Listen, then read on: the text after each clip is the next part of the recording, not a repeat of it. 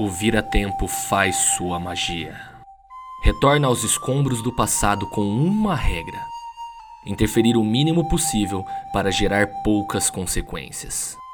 É assombroso tal poder, ainda mais evitando encontrar a nós mesmos. Por isso pegamos com todas as precauções que nos foram dadas pelo diretor Dumbledore e professora Minerva. Cuidado! A porta para o passado será aberta. Será uma jornada perigosa, porém fascinante, com vielas e redutos para observar aqueles que tanto nos fascinam. A riqueza do elenco de personagens que compõem esse universo de magia e bruxaria. É ver as múltiplas faces, as ambiguidades que rondam seus espectros, construindo e desconstruindo conforme os livros suas personalidades. Nos encantam, irritam, fascinam, decepcionam e conquistam. Sua longevidade vai dos dias em que o próprio diretor de Hogwarts, que tanto nos alertou sobre viajar ao passado, pouco expõe sobre o seu próprio, restando a nós convocar olhos precisos para viajar conosco nessa jornada. Para nos auxiliar, instruir e guiar, Verônica Valadares, mestre em literatura pela Universidade de Brasília, mostrando os passos e caminhos para iluminar sem gerar consequências a estes viajantes que seguiam ao passado e presente de Dumbledore Voldemort, Harry Potter, Sirius Black e outros. E conseguimos. Foi difícil. Sintonizamos e registramos com nosso gravador. Uma das conversas entre Harry Potter e seu padrinho Sirius Black. Suas palavras guiaram nosso episódio. Engrandece toda a força entre a luz e as trevas que rodeiam esse universo.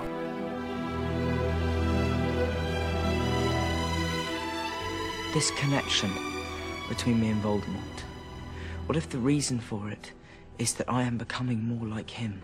I, I just feel so angry all the time. And what if after everything that I've been through, something's gone wrong inside me? What if I'm becoming bad? I want you to listen to me very carefully, Harry. You're not a bad person. You're a very good person who bad things have happened to. You understand? Besides, the, the world isn't split into good people and Death Eaters. We've all got both light and dark inside of us. What matters is the part we choose to act on. That's who we really are.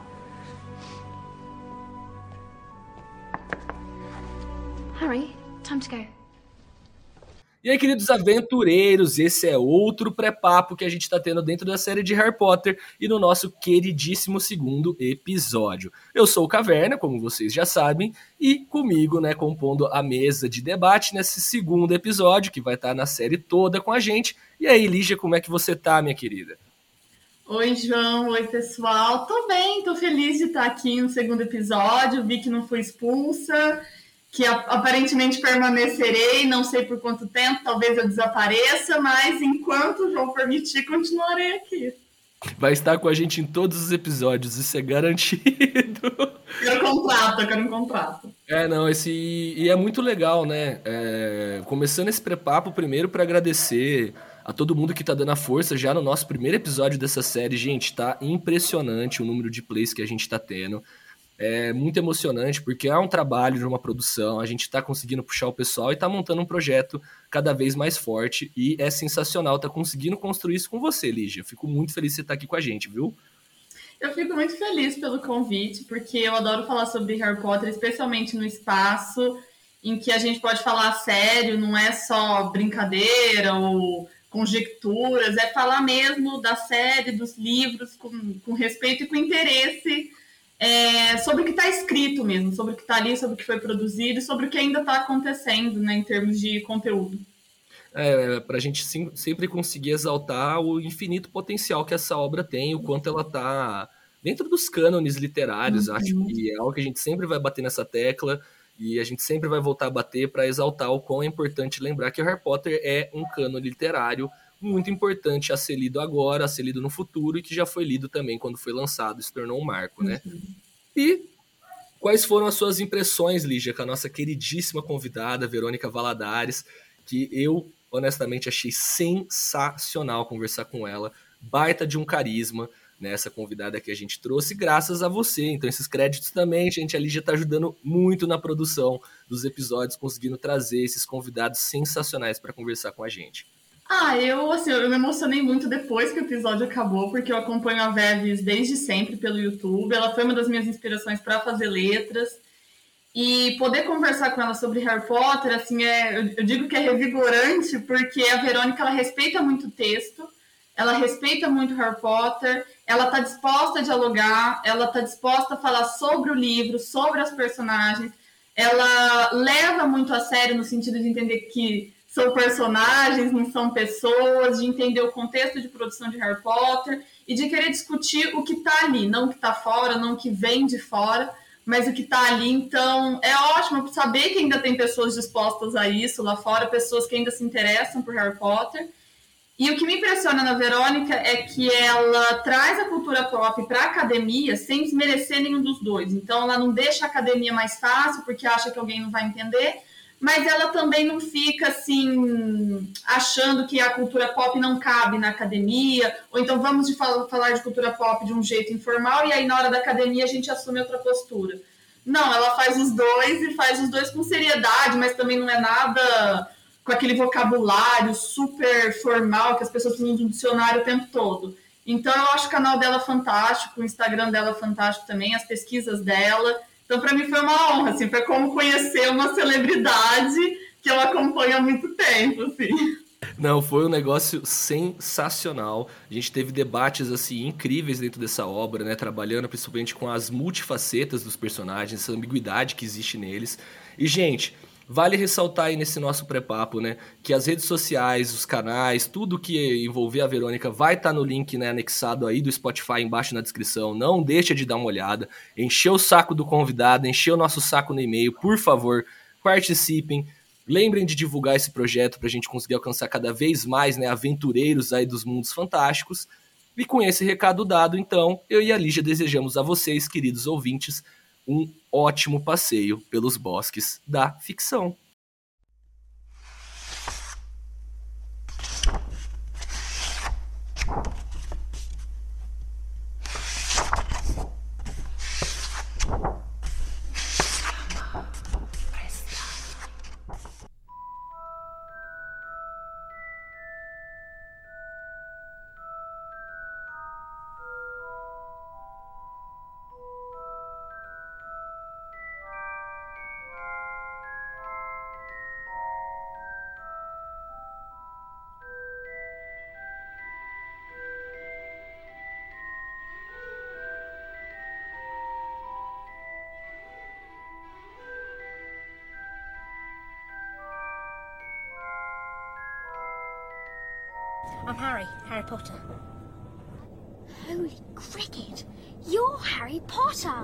Aí, aventureiros, estamos aqui em mais um episódio do Páginas Fantásticas, dessa vez no nosso episódio 2 de Harry Potter, como vocês já estão sabendo, e a gente tá com a queridíssima Verônica Valadares. E aí, Verônica, tudo bem? Seja muito bem-vinda ao nosso espaço. Olá, pessoal, prazer meu estar aqui, bem feliz de compartilhar tudo isso com vocês.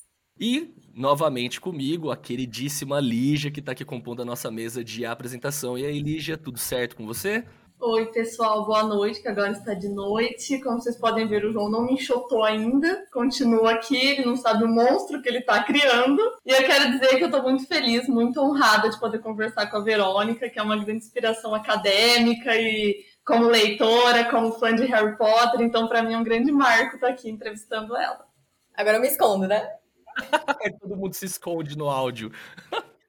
Mas bom, Verônica, a gente começando com a pergunta padrão que a gente sempre faz para o novo convidado, gostaria, né, eu e a Lígia gostaríamos de perguntar para você como foi sua trajetória enquanto leitora, como foi se inserir nesse mundo da leitura e como você chegou onde você chegou hoje com a sua relação com os mundos da ficção. Bom, é clichê falar, ah, eu sempre gostei de ler, mas é a verdade, né? Eu aprendi a ler muito novinha. Meus pais, eles são pedagogos, então aqui sempre teve muito livro, livros de alfabetização também. Então eu fui olhando aquilo tudo, quando eu vi eu estava lendo. E daí para ler ficção foi um pulo. E desde então nunca parei, sempre tive um incentivo muito grande com relação à leitura aqui em casa. Agora, para fazer o vestibular, letras não foi a minha primeira opção. Teve flertei com outras áreas, na verdade, falo que até às vésperas do vestibular eu ia fazer ciência política. Depois falei, não, vou fazer letras. E aí, do curso de letras, fui para o mestrado em literatura Cheguei a começar um doutorado que, por motivos ulteriores, eu precisei interromper, mas pretendo voltar agora com um novo projeto, mas é algo que está aí é, no, no, horizonte. Mas nunca deixei de pesquisar literatura, até porque até o ano passado eu tinha o canal, né, o Verbos Valadares, que é, hoje está num hiato por tempo indeterminado, mas para cada episódio era como se eu fizesse uma pesquisa para um artigo. Então, essa pesquisa era contínua.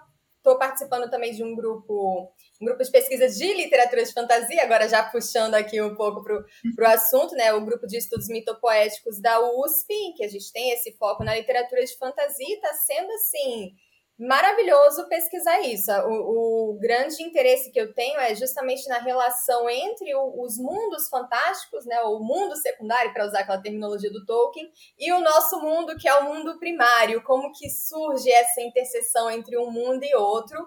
E tô aí, escrevendo algumas coisas, pesquisando outras, participando agora com vocês hoje. E Harry Potter, velho? Como você chegou assim em Harry Potter? O que, que te atraiu? Foi, foram os livros primeiro? Foram os filmes? Como você chegou nele e na Rowling?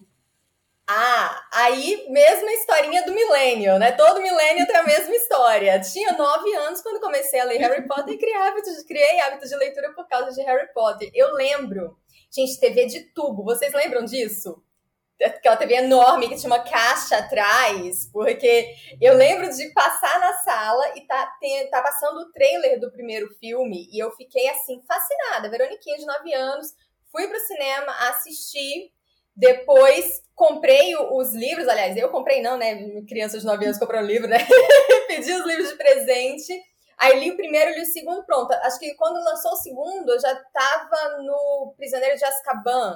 E aí pronto, daí pra frente fui lendo, assistindo os filmes. Teve uma interrupção ali no meio em que eu fui ler outras coisas, mas depois voltei e terminei a série. Mas eu nunca me imaginei estudando ou pesquisando Harry Potter academicamente porque uhum. não é a minha área principal, né? Eu tenho que deixar isso claro, mas eu não me imaginava fazendo algo mais acadêmico, porque eu tinha aquela, aquele valor afetivo de, né? Então vamos sujar Harry Potter com os ditames da academia, né? A gente tem um pouco dessa, dessa ideia, mas foi até no próprio grupo de estudos mitopoéticos que eu conheci a Beatriz Masson, que vocês vão convidar aí futuramente, uhum. né? Imagino eu, a referência aí nos estudos de Harry Potter no Brasil. E a gente trocando ideia, não, Verônica, vamos, vamos trabalhar isso daí também sobre Harry Potter. E aí, agora, recentemente, eu contribuí no e-book que ela organizou, né? Harry Potter Caminhos Interpretativos. Eu só quero ressaltar, Verônica, que você falou que crianças de 9 anos não compram livros, mas de acordo com os coaches financeiros, 9 anos é a idade ideal para investir. Já começar a sua poupancinha. Então, pode ser que hoje em dia crianças de 9 anos já estejam comprando seus Harry Potters. É, não, incrível saber disso, né? Criança de 9 anos mostrando a sua carteira diversificada da Bolsa de Valores. Já tem carteira de investimento e tudo, então é bem possível. Nossos futuros ouvintes falem, não, eu comprei meu Harry Potter quando eu tinha 9 anos. Poxa, porque eu poupei. Vamos deixar em aberto. E a Verônica falou do, do canal dela, vou fazer o jabá por ela, já que ela não fez mesmo estando em ato, gente, vejam o canal, é muito bom. Fala de cultura pop, teoria literária, fala Harry Potter, Game of Thrones, Tolkien. Aproveitem que ela deu essa pausa e maratonem o canal. Obrigada.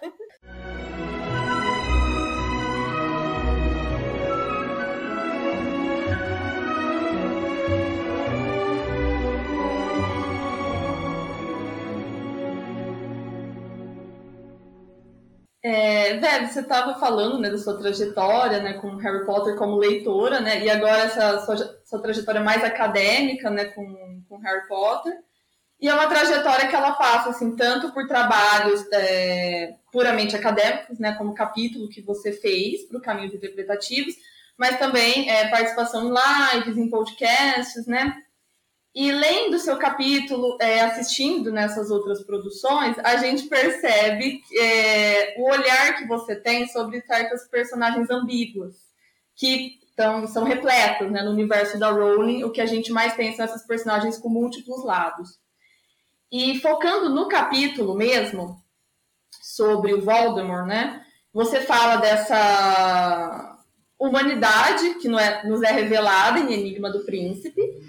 E eu percebo uma coisa, Dez, eu quero ver se você também percebe isso dentro da sua bolha de fãs, amigos, de que gostam de Harry Potter. Eu percebo que as pessoas entenderam a complexidade do Voldemort. Elas entenderam que ele teve um passado, que ele tem seus problemas que não justificam sua personalidade genocida, mas que é, lhe dão mais profundidade. Mas eu não percebo esse olhar mais generoso das pessoas e também mais acurado quando a gente pensa no Dumbledore e no Snape, por exemplo. Eu observo que as pessoas escolheram um lado quando se trata do Dumbledore e do Snape. Eu percebo que no caso do Dumbledore, quando o passado dele é revelado e também o plano dele para o Harry, as pessoas tiveram uma tendência de excluir as coisas boas do Dumbledore e dizer, nossa, o Dumbledore, grande vilão dessa saga, como ele pôde fazer isso com o Harry, essa pessoa, né, que já esteve do lado negro da força, pô, já foi amigo do Grindelwald, tinha planos muito estranhos para o mundo da magia. E no caso do Snape, eu percebo também uma certa hum, polarização no sentido de que algumas pessoas consideram o Snape uma pessoa muito boa, que, coitado, só sofreu na vida e no fim era um cara super legal, nunca errou. E tem gente que ignora também os sacrifícios que o Snape fez e fala: não, para mim não vale nada, é um personagem assim que não teve redenção alguma e não me importa a trajetória dele, para mim ele vai ser sempre daquele jeito. E ao fazer isso, elas ignoram o texto mesmo de Harry Potter, elas ignoram a trajetória que a Rowling construiu para o Dumbledore, para o Snape, todos os indícios, as pistas que ela deixou para a complexidade dos dois, e que no final ela não quer que você diga ele é bom, ele é ruim, ela quer que você entenda que são personagens complexos, ambivalentes e ambíguos. E eu queria saber se você também percebe né, essa polarização em relação ao Dumbledore e ao Snape, ou se é uma coisa que está só dentro da minha bolha mesmo. Nossa, se está só na sua bolha, então eu estou na sua bolha, porque eu percebo exatamente a mesma coisa, e isso é algo que eu tenho falado demais. E tem muita coisa interessante aqui que você trouxe. É, queria começar falando sobre a questão do texto. Isso é muito importante, porque a gente tem se distanciado do texto de Harry Potter. Isso por quê? Porque vieram os filmes. Quantos de nós relemos a série?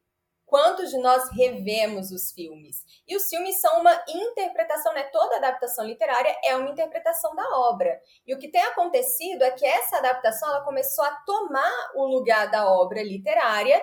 E eu vejo isso tranquilamente conversando com outros leitores que lembram de coisas que na verdade são dos filmes, mas acham que estão nos livros e não estão. E dentro dos filmes a gente vai ter o quê? No caso do Snape, uma grande passada de pano. né, o, os, os filmes, eles tinha, né, aquele ator maravilhoso, né, o Alan Rickman, inclusive saudades, né?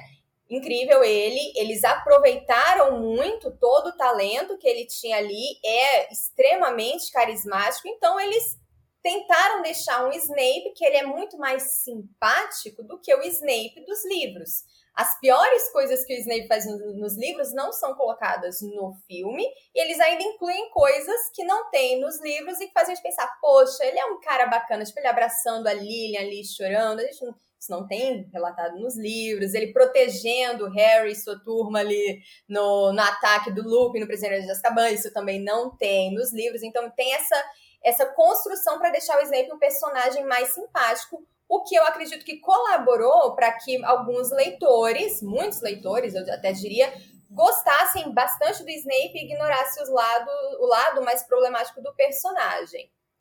Agora, com relação ao Dumbledore, foi acho que um grande choque, né, para todo mundo, quando a gente descobre a, a, a relação que ele tinha com Grindelwald e aquele surto, né, megalomaníaco que ele teve, mas é como você falou, a Rowling apresenta um personagem cheio de ambiguidades, Dumbledore, Snape, Sirius também, e acho que não cabe ao leitor, como você pontuou, ficar escolhendo esses lados. É claro que a gente vai dizer, poxa, eu gosto muito desse personagem, apesar dos problemas dele, mas daí a ficar ou vilanizando demais, ou heroificando demais, isso é um desserviço à obra literária. Porque você pega um personagem que é ambíguo, um personagem que é tridimensional, e você deixa ele numa dimensão só, você deixa ele raso.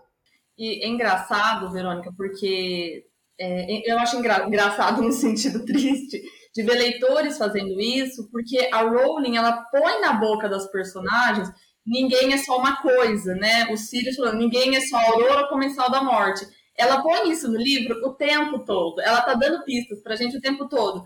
Mas as pessoas escolhem ignorar e chega a me incomodar um pouco, porque ignora o texto mesmo, né? Ignora a trajetória que ela constrói e aí deixa realmente uma personagem unidimensional, né? Você, eu por exemplo me divirto muito com o lado sombrio do Snape, né? Quando ele tá fazendo uma piada assim mais maldosa, né? Quando ele tá falando mal de alguém, chega a ser um pouquinho divertido quando você ainda não sabe do passado de comensal da morte dele.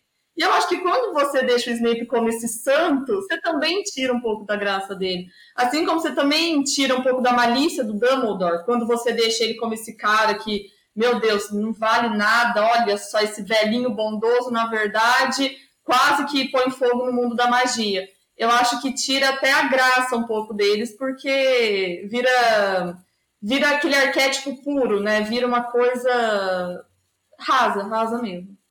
E você falou, né, no começo que acha que a, os leitores já entenderam que o Voldemort é um personagem que pode ser complexo. Eu acho que isso acontece porque ele tá no extremo de maldade, né? Se a gente for pensar em, num, num contínuo de, entre bondade e maldade, a gente tem o, o Voldemort indo lá para o extremo. Então é mais fácil para o leitor desafiar essa informação e pensar: peraí, deixa eu encontrar algo a mais nesse personagem o que é curioso é que isso não acontece com os personagens que estão ali nitidamente complexificados. Exatamente. E eu acho que o Voldemort surfou numa onda que nem foi a intenção da Rowling, porque na época que ela escreveu ainda não, acho que não tinha tanta essa onda, mas hoje em dia tem, que são desses vilões que têm um passado, que traz algum elemento que faz você olhar para eles de maneira diferente nessas produções, em que até então você tinha um vilão que era totalmente demonizado e vem o passado dele, ah, mas ele sofreu tal coisa. Não justifica muitas vezes, mas explica, e aí você olha para eles com mais generosidade. Eu sinto que o Voldemort até hoje está surfando nessa onda, então a gente acaba, né, sem falar que o ator que faz o Tom Riddle nos filmes é um ator muito belo, tenho que declarar isso, então fica até fácil assim você sentir o mínimo, mínimo de conexão com ele. É o jogo que ele fazia, né? Isso foi muito bem pensado. Exatamente. Você ia cair facinho, né? Não, meu, já me pegou, já me pegou, já tava lá seguindo ele, tatuando e admito, gente, ainda bem que não conhecia esse homem. Só Deus sabe o que eu teria feito na minha vida. É que todo mundo ia ser ludibriado pelo diário, eu sempre falo isso. Seria, seria. Aproveitando esse gancho, se o João me permite, uma outra personagem que eu sinto, velho, que é, caiu nas graças do público mais pro final foi o Draco Malfoy também. Não sei se você também percebe isso. Até, o, até então, até o quinto livro, final, última página do quinto livro, o Draco é uma pessoa detestável, não tem como gostar daquela criatura, é impossível. Ele é aquele garoto riquinho, preconceituoso, que faz bullying com qualquer coisa que se mexe. E o fato dele ter passado por toda aquela situação com a família, né, com o Voldemort, de ser levado a fazer o que fez, né, aquela coação para participar dos comensais da morte, é, humaniza um pouco o Draco, né? A gente sente empatia por ele, mas eu também sinto que algumas pessoas levaram para o extremo de pobre Draco, coitado, é, esquecem tudo que ele fez de ruim com várias pessoas, né? As maldades que o Draco fez. Também não sei se é uma coisa que você percebe com essa personagem. Isso é inclusive algo que a própria Rowling comentou, que ela se incomodava, e eu achei até assim. Foi um alerta que ela fez, porque tinha muita, muita menina jovem, assim, mais novinha, que via isso e ficava com aquela ilusão, né, de vou consertar o boy lixo. E a gente sabe que isso é um perigo, né? Isso, assim, é dois passos para um relacionamento tóxico, um relacionamento abusivo. A gente sabe desses perigos. Ela falou, gente, o Draco não é um menino legal. Então, assim, cuidado com o que vocês estão romantizando e idealizando. É ficção? É ficção, mas a gente sabe que nessa fase formadora é muito fácil misturar as coisas. Muito fácil. Então, eu achei até bastante responsável da parte dela fazer esse alerta, porque realmente é o que acontece. A gente tem uma galera que, meu Deus, né? Draco Malfoy. Quando a gente tem essa onda de livros hot, né? Livros que você tem o bad boy que se redime, porque a menina boazinha ajuda ele e tal. Então o pessoal acaba se encantando mesmo, né? E é um perigo. É, eu acho bem legal porque o, o Dumbledore, ele foi um personagem que eu passei exatamente pelo processo de encantamento e quando vem a revelação, eu fico, com o perdão da palavra, porra, grande de um pau no cu. Né? Ele manipulou essa criança desde o primeiro livro, ele tá manipulando o Harry. É...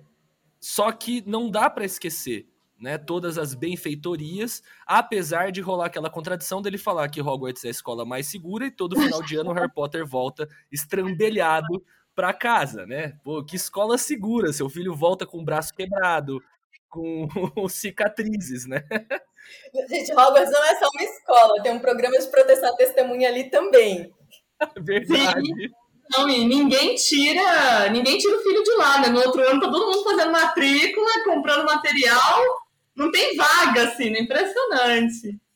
E eu, eu acho legal a gente, a gente até pegar nesse aspecto o, o Dumbledore, né? Porque ele é uma personagem que, que transmite muito dessa complexidade, porque quando você pega os livros, pega os filmes, fica muito difícil de compreender qual a, a real intenção dele. Ele estava sendo 100% pragmático, toda aquela parte positiva, eu já jogo isso como uma pergunta para você, Verônica, de como a gente pode interpretar. Ele está sendo só pragmático, então todas aquelas benfeitorias, toda aquela parte bondosa que ele transmite é só por intenção de buscar um resultado ou há um lado mais humano do Dumbledore, não tão calculista, não tão frio? Eu acho que isso vai realmente de leitor para leitor. E eu acho incrível que seja dessa forma. Cada um aqui pode dar uma opinião diferente, falar, não é assim que eu leio o Dumbledore, eu não consegui passar dessa fase ali depois do porco por abate, eu não consegui enxergá-lo de outra forma outros leitores já vão falar: não, ele, ele fez isso, ele realmente amava o Harry, ele cuidava do Harry, mas o próprio Harry aceitou aquilo ali, então foi algo de comum acordo no final. O Harry perdoa o Dumbledore e ele entende o Dumbledore, então isso seria um ponto a favor. Mas eu realmente acho que é algo que fica a cargo do, do leitor. Eu tenho dificuldades, eu, eu, Verônica, ainda tenho dificuldades com um personagem, algo que mudou recentemente com o último Animais Fantásticos. Eu não queria trazer o filme pra gente não misturar, né, livro e filme. Mas, assim, fazendo essa distinção, eles trouxeram uns elementos ali que pela primeira vez eu consegui ver aquele lado mais caloroso, menos pragmático, o lado do, do, do Dumbledore dos primeiros livros. Ele voltou um pouco. Porque eu adoro Dumbledore. É, assim, eu. Foi bom a Verônica ter falado de leitor para leitor, porque eu fui uma leitora que eu não sofri o baque do Dumbledore. Não é que eu não sofri, em nenhum momento eu me lembro de ter me desiludido com o Dumbledore. Porque no começo, para mim, ele era assim, uma força protetora de Hogwarts, assim. Ele era aquele velhinho engraçado, meio maluco, mas ele também era uma força com a qual todo mundo podia contar. E assim, eu pensava, nossa, que incrível ter um diretor na escola assim que essa pessoa é extremamente poderosa e tudo mais. E quando é, o Dumbledore morre, para mim foi um grande choque. E aí, quando é revelado o passado dele, eu lembro que mais do que raiva, eu senti muita pena dele. Por tudo que ele passou com a família, por tudo que ele passou com o Grindelwald, essa decepção muito grande que ele sofre. E não sei, assim, eu entendi é, o propósito dele, se era um propósito errado, estava com as intenções erradas, estava com as intenções erradas. Mas eu entendi, assim, eu lembro de só pensar, meu Deus, coitado, esse homem sofreu muito nessa vida e foi muito, assim, iludido por um outro homem que lhe prometeu muitos e fundos abandonou, assim, porque as coisas não deram mais certo. E eu estava pensando nessa culpa que ele carregava por conta da irmã, que ele não sabe se foi ele que matou, quem matou. E eu ficava imaginando esse conflito, né? Ele amava um ser possuído pelo demônio que queria acabar com tudo, e ele, essa, essa força do mundo da magia que protege a todos, ele tinha que esconder isso de todo mundo e tinha que viver com isso, ainda teve que duelar com o cara. E eu ficava pensando também o quantas vezes o Dumbledore foi tentado com o poder, ele teve que recusar, porque ele sabia que se ele fosse colocar as mãos nesse poder, ele não sabia o que ele ia fazer com isso. E eu acho, João, no fundo do meu coração, que ele era uma pessoa bondosa. Assim, eu acho que no fundo ele era uma pessoa boa, é, pela trajetória mesmo dele. Eu acho que ele era um cara muito arrependido, uma pessoa boa, mas que assim, eu acho que justamente o fato dele se esforçar para se manter fora do poder já mostra uma tentativa de redenção e de fazer coisas boas, né? E o plano com o Harry é aquilo, né? No fim deu certo. Acho que a gente tem que focar no lado positivo no fim deu certo, o menino viveu, sabe? Foi, foi muito bom, tudo muito bem elaborado, fechou tudo, ainda ajudou na redenção do Snape. Eu acho que assim, o saldo foi 10 de 10, então a gente tem que levar isso em consideração também. Agora eu concordo contigo, que ele era extremamente arrependido. Não era, não era alguém ruim, que a gente, a gente vê que to, todo o, o, o verão ali, né? Aquele verão intenso, foi realmente uma, uma mudança de paradigmas para ele. E a gente vê que ao longo da vida ele foi tentando manter o que quer que seja, que foram as, decisões que ele não tomar as mesmas decisões, né? Ele tentou manter esse propósito de se manter longe daquelas ideias. Isso daí realmente. E eu acho bom para personagem como Dumbledore que erra muito, porque a gente sempre tem esse arquétipo do mago, né, que é muito poderoso, está acima de todos. Ele não erra, ele sabe de tudo, ele é perfeito. E o Dumbledore é, ele é muito poderoso, mas ele é muito falho, ele é muito humano, ele ainda está tentando acertar, assim, então eu acho isso muito interessante porque aproxima, aproxima ele do Harry, aproxima ele da gente, que é leitor. Acho que se ele fosse essa figura, se a Rowling tivesse construído ele como uma figura inatingível, eu acho que seria só mais um mago da ficção, né? A relação com, dele com o Harry talvez não fosse tão paternal quanto a gente vê ser em alguns momentos. E eu acho que se o Harry perdoou, se o Harry que era o porco, pro abate perdoou, acho que a gente perdoa também, né? É, ela trabalhou com a subversão do arquétipo do velho sábio, perfeitamente. Isso sim, é sim. muito, muito bacana. Uhum.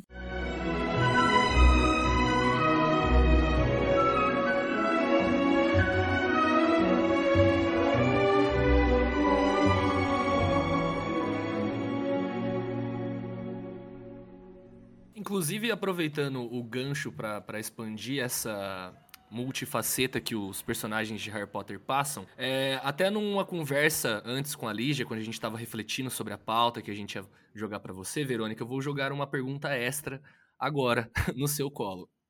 Harry Potter passa muito por uma questão, e eu percebi isso através de alguns colegas que vieram a reler o livro nos dias atuais. Né, releram faz um ano, e muitos saíram falando mal do livro, e eu vou dar um exemplo desse argumento é, que o Rony é um grande de um idiota, que ele tem opiniões é, muito machistas às vezes, que é um universo muito. É, os personagens não são, entre aspas, politicamente corretos dentro daquele ambiente. E aí a minha pergunta para você é: então, esses personagens, como eu citei para você, o próprio Rony, né? Não é verossimilhante, penso eu, com um ambiente escolar real? Tipo, você ter essas crianças que ainda não têm é, ideia do mundo mais adulto, é, do mundo mais politicamente correto, do que é certo, do que é errado. Inclusive, a gente pode citar né, um argumento que até a Lígia me passou que eu achei sensacional, que é a parte da Hermione do, do Harry, né? Conseguir problematizar várias questões que o Rony não consegue. E aí a minha pergunta é, isso é verossimilhante na escrita para ambientar a escola de uma maneira mais real? Com certeza. E eu vou te dizer mais, né? A primeira coisa é que a gente tem que pensar o que, é politicamente correto. Porque o que é politicamente correto hoje não necessariamente é o que era politicamente correto na época em que os livros foram escritos, e isso vale para toda a história da literatura. Quer dizer que a gente vai relaxar e achar tudo muito lindo e bater palmas para coisas que realmente são ruins e que eram expostas na literatura? Não, né? Nós temos senso crítico. Mas daí é você pegar um olhar de hoje e aplicá-lo 100% a um livro escrito anteriormente, isso não cabe, isso é uma péssima interpretação literária, desculpa a franqueza. Tá, mas Harry Potter não é tão antigo assim, apesar de a gente já notar que tem diferença sim, né? Se a Rowling fosse escrever hoje, eu tenho certeza que algumas coisas seriam diferentes. Mas aí entra isso que o João Vitor falou, que é completamente verossimilhante, eu considero, você ter aqueles personagens, né, que são crianças, adolescentes, passando por essa formação, e eu diria que até mesmo os adultos também passam, né? Eu estou a todo momento aprendendo e me formando, né? Mas na fase da adolescência e da infância, ainda mais. E o fato de a narrativa mostrar um personagem machista, como o Rony, no caso, que é o que muita gente fala, não quer dizer que ela está endossando esse comportamento. E isso é uma diferença que a gente tem que fazer o tempo inteiro. O fato de um autor mostrar algo não quer dizer que ele está endossando aquela ideia, aquele comportamento, nada daquilo. E eu acho sensacional isso de como que ali no trio a gente tem essas três visões de mundo diferentes. A gente tem o Rony, que ele, de certa forma, é super privilegiado ainda que não financeiramente, mas ele é um bruxo puro sangue numa sociedade em que há discriminação contra bruxos que não são por sangue. A gente tem o Harry que é mestiço, mas que financeiramente ele está melhor do que os Weasley. E a gente tem a Hermione, que é nascida trouxa. Então cada um traz um pouco da sua própria vivência ali e eles discutem isso. O tempo inteiro isso está no livro, às vezes não tão explicitamente, mas aí cabe ao leitor conseguir fazer essas inferências. É, vou aproveitar que a gente está falando isso, né, desse como esses três lidam, né, com, com o mundo da magia sendo tão diferentes. E tem uma questão que a gente estava discutindo, Verônica, eu e o João, que é como que inclusive está no seu capítulo também, né, sobre o Voldemort, de como o Voldemort ele consegue manipular o mundo da magia. Ele, ele, ele e o Harry são outsiders, né? É diferente do Rony, que tá ali. E mesmo Hermione, que não nasceu ali, mas já chega sabendo teoricamente tudo, porque ela estudou, em um verão ela deu conta de todos, todo mundo mágico. O Harry e o Voldemort, eles são outsiders até em vários sentidos, né? A chegada deles é diferente, vem de família, o Voldemort vem de um orfanato, né? O Harry vem de uma família muito preconceituosa. Então os dois se deparam com esse universo. Mas, é, como você mesma disse, o Voldemort ele compreende muito bem esse mundo da magia. Assim que ele chega, ele vai mapeando isso, ele compreende as relações de poder, é, os preconceitos, quem é respeitado, quem não é, e quais grupos estão marginalizados e quais não estão. Porque é importante a gente lembrar que o Voldemort ele tem esse discurso puro sangue, mas ele não é. Tem comensais da morte que não são, tem aliados que não são. Ele recruta gigantes, ele recruta lobisomem, ele recruta mercenários, andou, mexeu, tem poder, o homem tá recrutando, ele não quer saber. Depois o que ele vai fazer com esses grupos, a gente não sabe. Ele tá prometendo coisas que ele não vai cumprir, mas ele tá prometendo. E eu percebo que falta essa malícia pro Harry, às vezes. Ele, ele e Hermione percebem certas coisas do mundo da magia que o Rony não percebe, tanto que Hermione faz o fale, né, pros elfos domésticos. Pro Rony é super natural você ter um elfo doméstico que não recebe salário, nada. Hermione entende isso, que isso não tá certo. O Harry também tem uma compreensão do mundo da magia que às vezes falta para o Rony, porque o Rony normatizou aquilo, ele vive naquele lugar e o Harry não. Mas eu percebo que às vezes falta é, essa malícia, principalmente quando a gente pensa que quando estava em Hogwarts, o Voldemort já recrutou ali uma galera muito boa e já saiu de Hogwarts com um nome sendo construído. Eu queria saber como que você vê assim, é, a maneira como esses dois personagens andam pelo mundo da magia, manipulam esse mundo, porque o Harry também manipula sendo um Potter, né? Ele de vez em quando dá uma carteirada com o Slughorn, ele sabe as armas que ele usa, mas não é tanto quanto Voldemort, né? É, eu acho que a grande diferença entre os dois, porque eles têm muitas semelhanças, né? A gente tem que lembrar disso daí, que desde o Câmara Secreta, que vem sendo construída, essas semelhanças entre o Harry e o Tom Riddle. Mas a, a grande diferença é que o Harry não estava interessado em poder nenhum. Tanto que ele se torna o Senhor das Relíquias, né? Ele não estava interessado em nada daquilo. Então, para ele, não interessa fazer essa manipulação do, do ambiente. Ele faz quando é necessário, né? E, inclusive, quando ele até pensa, eu acho interessantíssimo o capítulo dele com o Slughorn, quando ele vai conseguir a memória, que ele usa as mesmas táticas que o Tom Riddle usou para conseguir a memória, para conseguir a informação sobre o Horcrux. Ele usa a mesma coisa e fica, ah, isso aqui. Ele conhece o manipulador, porque ele faz a mesma coisa que ele já fez. Só que o propósito é diferente, né? O propósito é diferente, o Harry não tem as mesmas intenções que o Voldemort em momento algum.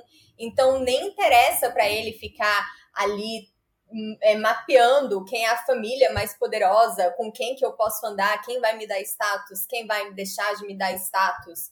Eu vejo essa sendo uma grande diferença entre os dois. Não, realmente. Essa, esse capítulo do Slughorn eu acho assim fantástico, porque é, a gente já tá vendo realmente o Harry se aproximar cada vez mais do Voldemort.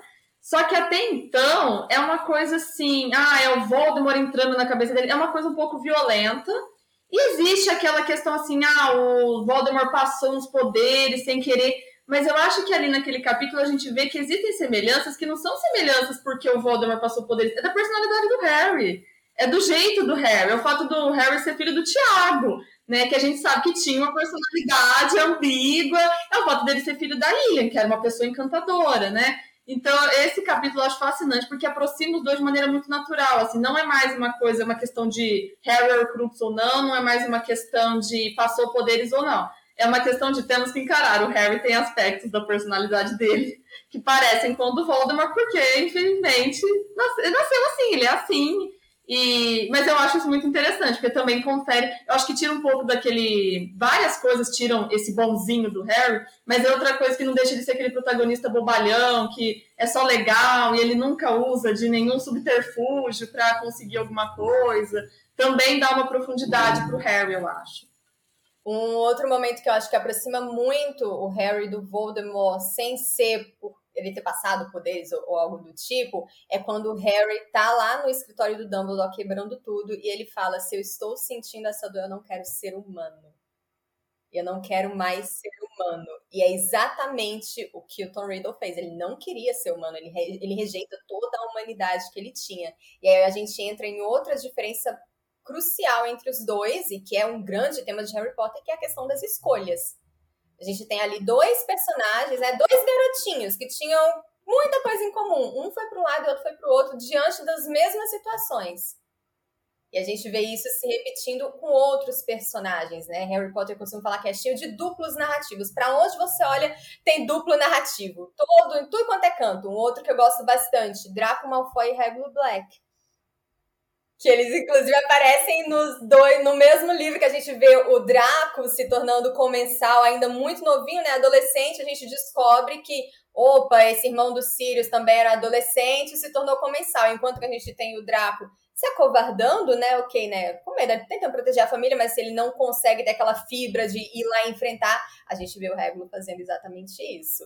Então, isso é, é, é incrível nos livros. Eu acho incrível também como o Harry percebe que ele tem semelhanças com o Tom, com o Tom Riddle mesmo, que ele não pode ignorar. Né? O passado dele, certas coisas que ele sente sobre Hogwarts, que o Tom também sentia, porque eu vejo que Enigma do Príncipe, assim, em Ordem da Fênix, a gente tem o Harry sendo preparado para batalha mesmo, feitiço, vai ter que lutar. Mas Enigma do Príncipe, o Dumbledore está preparando um outro lado do Harry ele está mostrando pro Harry quem é o inimigo que ele vai enfrentar, porque você não pode ir pro campo de batalha com o Voldemort só considerando aquela figura que parece uma cobra, que não tem nariz, você não, que voa. Você não pode considerar só essa pessoa, você tem que entender o passado dele. E eu acho que o Harry perceber essas semelhanças é muito significativo, que mostra que ele não é ingênuo de maneira nenhuma, e que assim, ele vai ter que tomar cuidado a vida toda com as escolhas que ele faz, porque o perigo está ali na esquina. O Tom virou algumas esquinas erradas, de onde deu. Ele precisa estar tá atento, porque o passado deles é muito semelhante, né? A gente vai percebendo isso junto com o Harry e chega a ser até assustador, né? Porque é um, é um herói e um vilão que são muito parecidos e também não é uma coisa que a gente vê sempre, né? Hoje em dia os heróis são mais, né, assim, ambíguos, mas a gente já teve heróis que eram só bons e tudo mais. É, e isso é, é algo que eu trabalho no, no artigo do e-book, que é justamente o fato de que o Tom Riddle, ele quis criar essa figura de Senhor das Trevas, sobrenatural, mas ele não é isso. Isso é o que ele construiu para ele, mas ele é um cara num surto, né? Vamos combinar, o que faltou ali foi o terapeuta. Faltou. É, faltou um terapeuta. Então, faltou um terapeuta, velho. E tem outra coisa que eu fico pensando se faltou, que foi até que eu conversei com o João, vou pegar o gancho. João, se eu estiver falando muito, você me interrompa, porque senão eu vou roubar o programa. Eu avisei que isso aconteceria, que aos poucos eu ia dominando com um visgo do diabo. Mas, enfim, eu fico pensando, velho, se não faltou o Dumbledore. Se o Dumbledore não deu uma falhada ali, ó, que não, não dá para correr. Porque, assim, essa relação Dumbledore-Tom, Dumbledore-Harry também é uma relação, assim, que se espelha, né? Ele, é, e todo esse resgate que ele faz, né? Essa proteção que ele tenta dar para os dois. Só que no caso do Tom, a gente percebe quase que uma repulsa, não imediata, mas quase imediata ao Tom, né? Ali naquela primeira conversa no orfanato, ele já começa a achar o menino estranho. Tom foi se afastando dele e ele foi deixando o Tom se afastar o Tom foi segurando informações, porque percebia que o Dumbledore estava querendo saber demais, e ele deixa, quer dizer, ele deixa ele andar com um pessoal super complicado, fazer umas coisas estranhas. O Slughorn pode ter comentado com o Dumbledore, olha, ele veio me perguntar umas coisas esquisitas aqui, e o Dumbledore deu uma lavada de mãos ali, que ele não faz com o Harry, né? O Harry é até controlado demais, assim. é, ele dá liberdade para o Harry, mas tudo é muito planejado, ele insiste mais nas conversas com o Harry. Então, eu vejo assim que essa falha do Dumbledore com o Tom foi muito grave. E eu fico me perguntando, já vou emendar outra pergunta, se essa falha não teria assim dois motivos que eu vejo assim. O primeiro, uma questão assim de sangue, no sentido dos pais deles, né? Porque o Harry é filho da Lily e do Tiago, pessoas muito queridas em Hogwarts, né? O Dumbledore, quer dizer, o Tiago quase mata o Snape, mas o Dumbledore releva.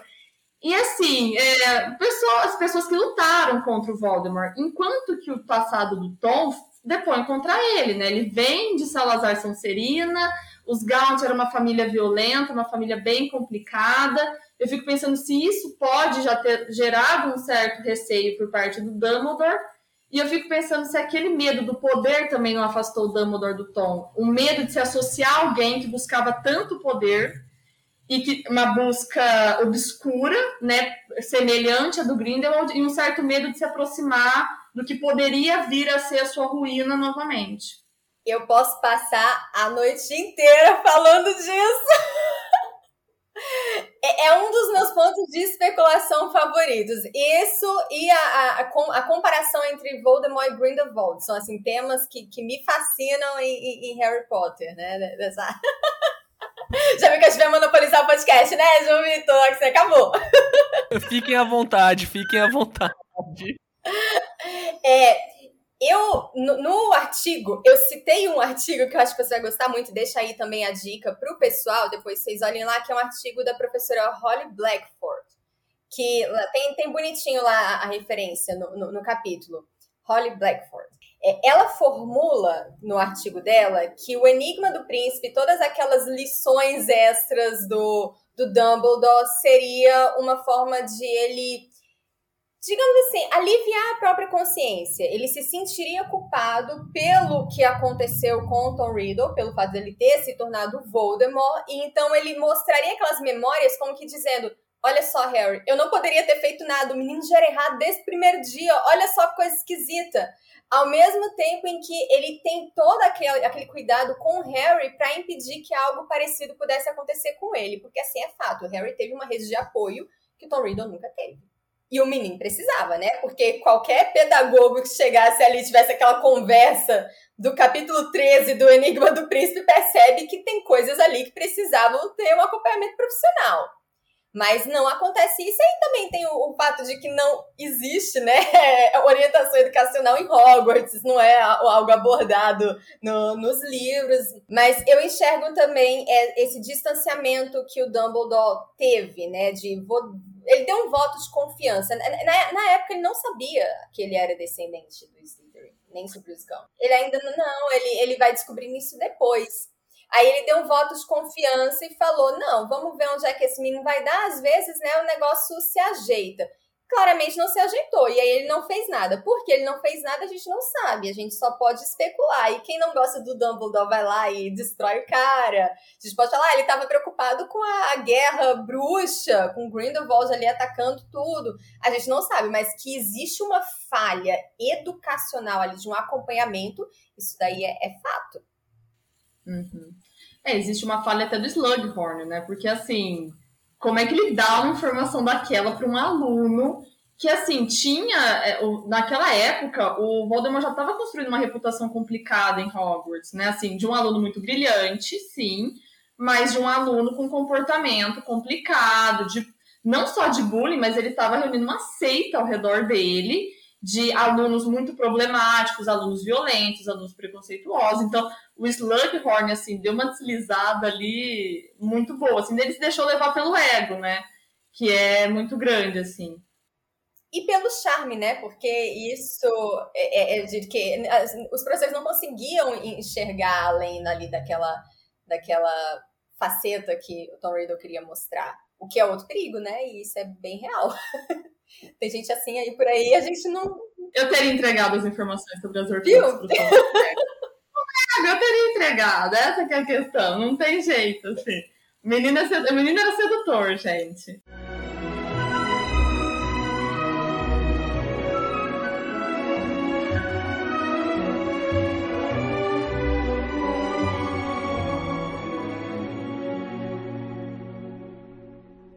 Aproveitando o gancho da sua resposta anterior, como você compararia o Grindelwald e o Voldemort? Aquela famosa pergunta que todo mundo faz, né? Qual é mais poderoso? Qual é a diferença entre os dois vilões? O que você nota de diferença é, nas características e como eles se posicionaram em relação ao mundo bruxo? Porque os dois foram bruxos das trevas, mas tiveram táticas muito diferentes na hora de disseminar suas ideias e conquistar os seus seguidores. Como você diferencia eles? Que bom que você disse que eles tiveram táticas muito diferentes, porque é o que eu mais queria que fosse comentado. Porque o que eu vejo acontecendo é todo mundo igualar com a referência mais óbvia que a gente tem, que é Hitler, né? A gente olha Voldemort e olha Grindelwald e fala, ah, eles são os protótipos de Hitler do mundo da magia. Mas o que a Rowling construiu é algo bem mais complexo e bem mais interessante do que isso, né? Só para começar, eu tô doida pra franquia do Animais Fantásticos acabar, pra gente ter mais material para poder discutir o Grindelwald, poder falar com mais propriedade, porque por enquanto a gente tem pouca coisa, vou me ater mais ali aos livros. Mas a, a primeira diferença que eu vejo entre os dois é que o Voldemort ele não tem um, ele tem um projeto de poder que não é somente político. Que é inclusive que a Lígia falou, que ele usa o discurso próprio para a pessoa com quem ele está falando. Ele vai enxergar naquelas famílias puro sangue, que são as famílias mais poderosas, um meio para ele conseguir poder. E vamos lembrar que são famílias que estavam órfãs de um líder depois da queda do Grindelwald. Mas ele também não vai ter problema nenhum em chamar o Snape, que é mestiço, quando ele vai falar com o Quirrell, ele não vai falar de doutrina puro sangue, porque até, a gente, até onde a gente saiba, ele não tinha interesse nisso. Ele vai falar sobre conhecimento do bem e do mal, aquela coisa bem serpente no Jardim do Éden, né? E o cara é da Corvinal. Vai falar de conhecimento para alguém da Corvinal, né? compra o cara na hora. Então ele vai falar disso daí. Pro Bartol Crouch Jr., ele age como uma figura paterna substituta, e alguém que tinha muitos problemas com o pai, então ele enxerga ali aonde ele, aonde que ele pode ir e como ele vai conseguir aliciar essas pessoas e captar essas pessoas para o lado dele, sem ter aquele projeto unicamente político. O projeto de poder do Voldemort tem um lado mítico, ou se vocês quiserem chamar de metafísico, que está ali o tempo inteiro, que é ele querer ser imortal. O projeto dele é de imortalidade, e ele se considera superior a todos os outros bruxos, independente de ser puro sangue, o que quer que seja. O negócio dele é que ele não vai morrer. Agora, o Grindelwald, o que a gente vê é que ele tenta dominar de uma maneira, entre muitas aspas, legítima. Ele tenta legitimar o seu próprio poder por meios políticos, e é o que a gente vai ver no último Animais Fantásticos, em que ele tenta ser eleito para a é, Confederação Internacional dos Bruxos, né? O, o, isso não é spoiler, a gente está no trailer, apesar dos trailers da Warner contar 90% do filme, mas é isso daí, né? Ele vai querer ser eleito e a partir dali subjugar os trouxas, segundo a lei.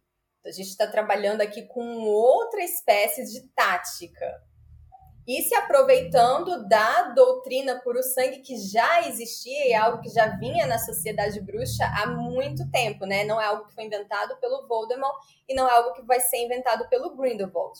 E aí, claro, não tem como a gente falar desses dois personagens sem trazer as referências históricas, porque a própria Rowling ela diz que para criar o Voldemort, ela se inspirou em líderes totalitários do século XX, Hitler, Mussolini, Stalin.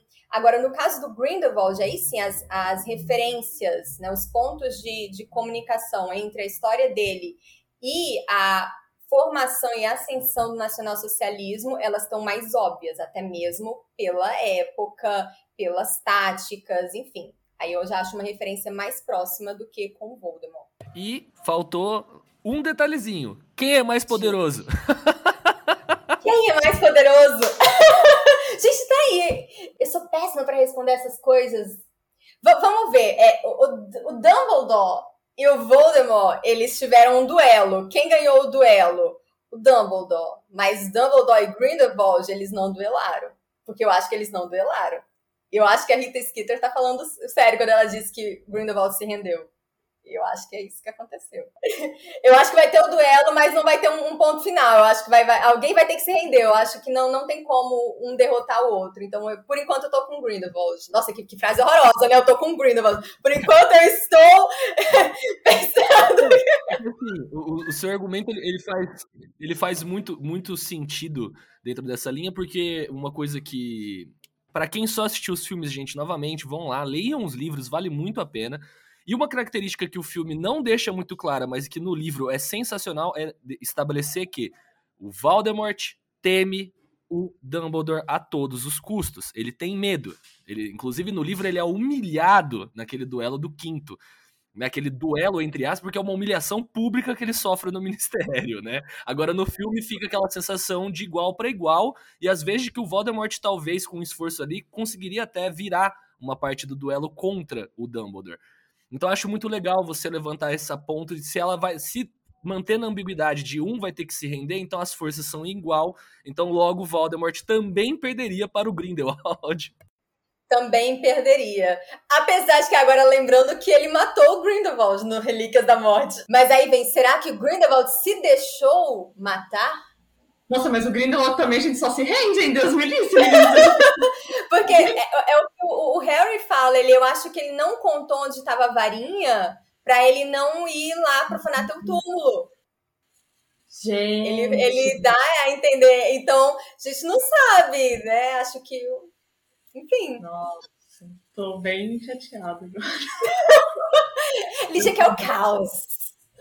Ai, é que eu tenho um apego com o Voldemort, gente, que é até errado, assim, mas não consigo, assim. Pra mim, ele. Ai, que eu não sei, assim. É, é um personagem que eu gosto muito.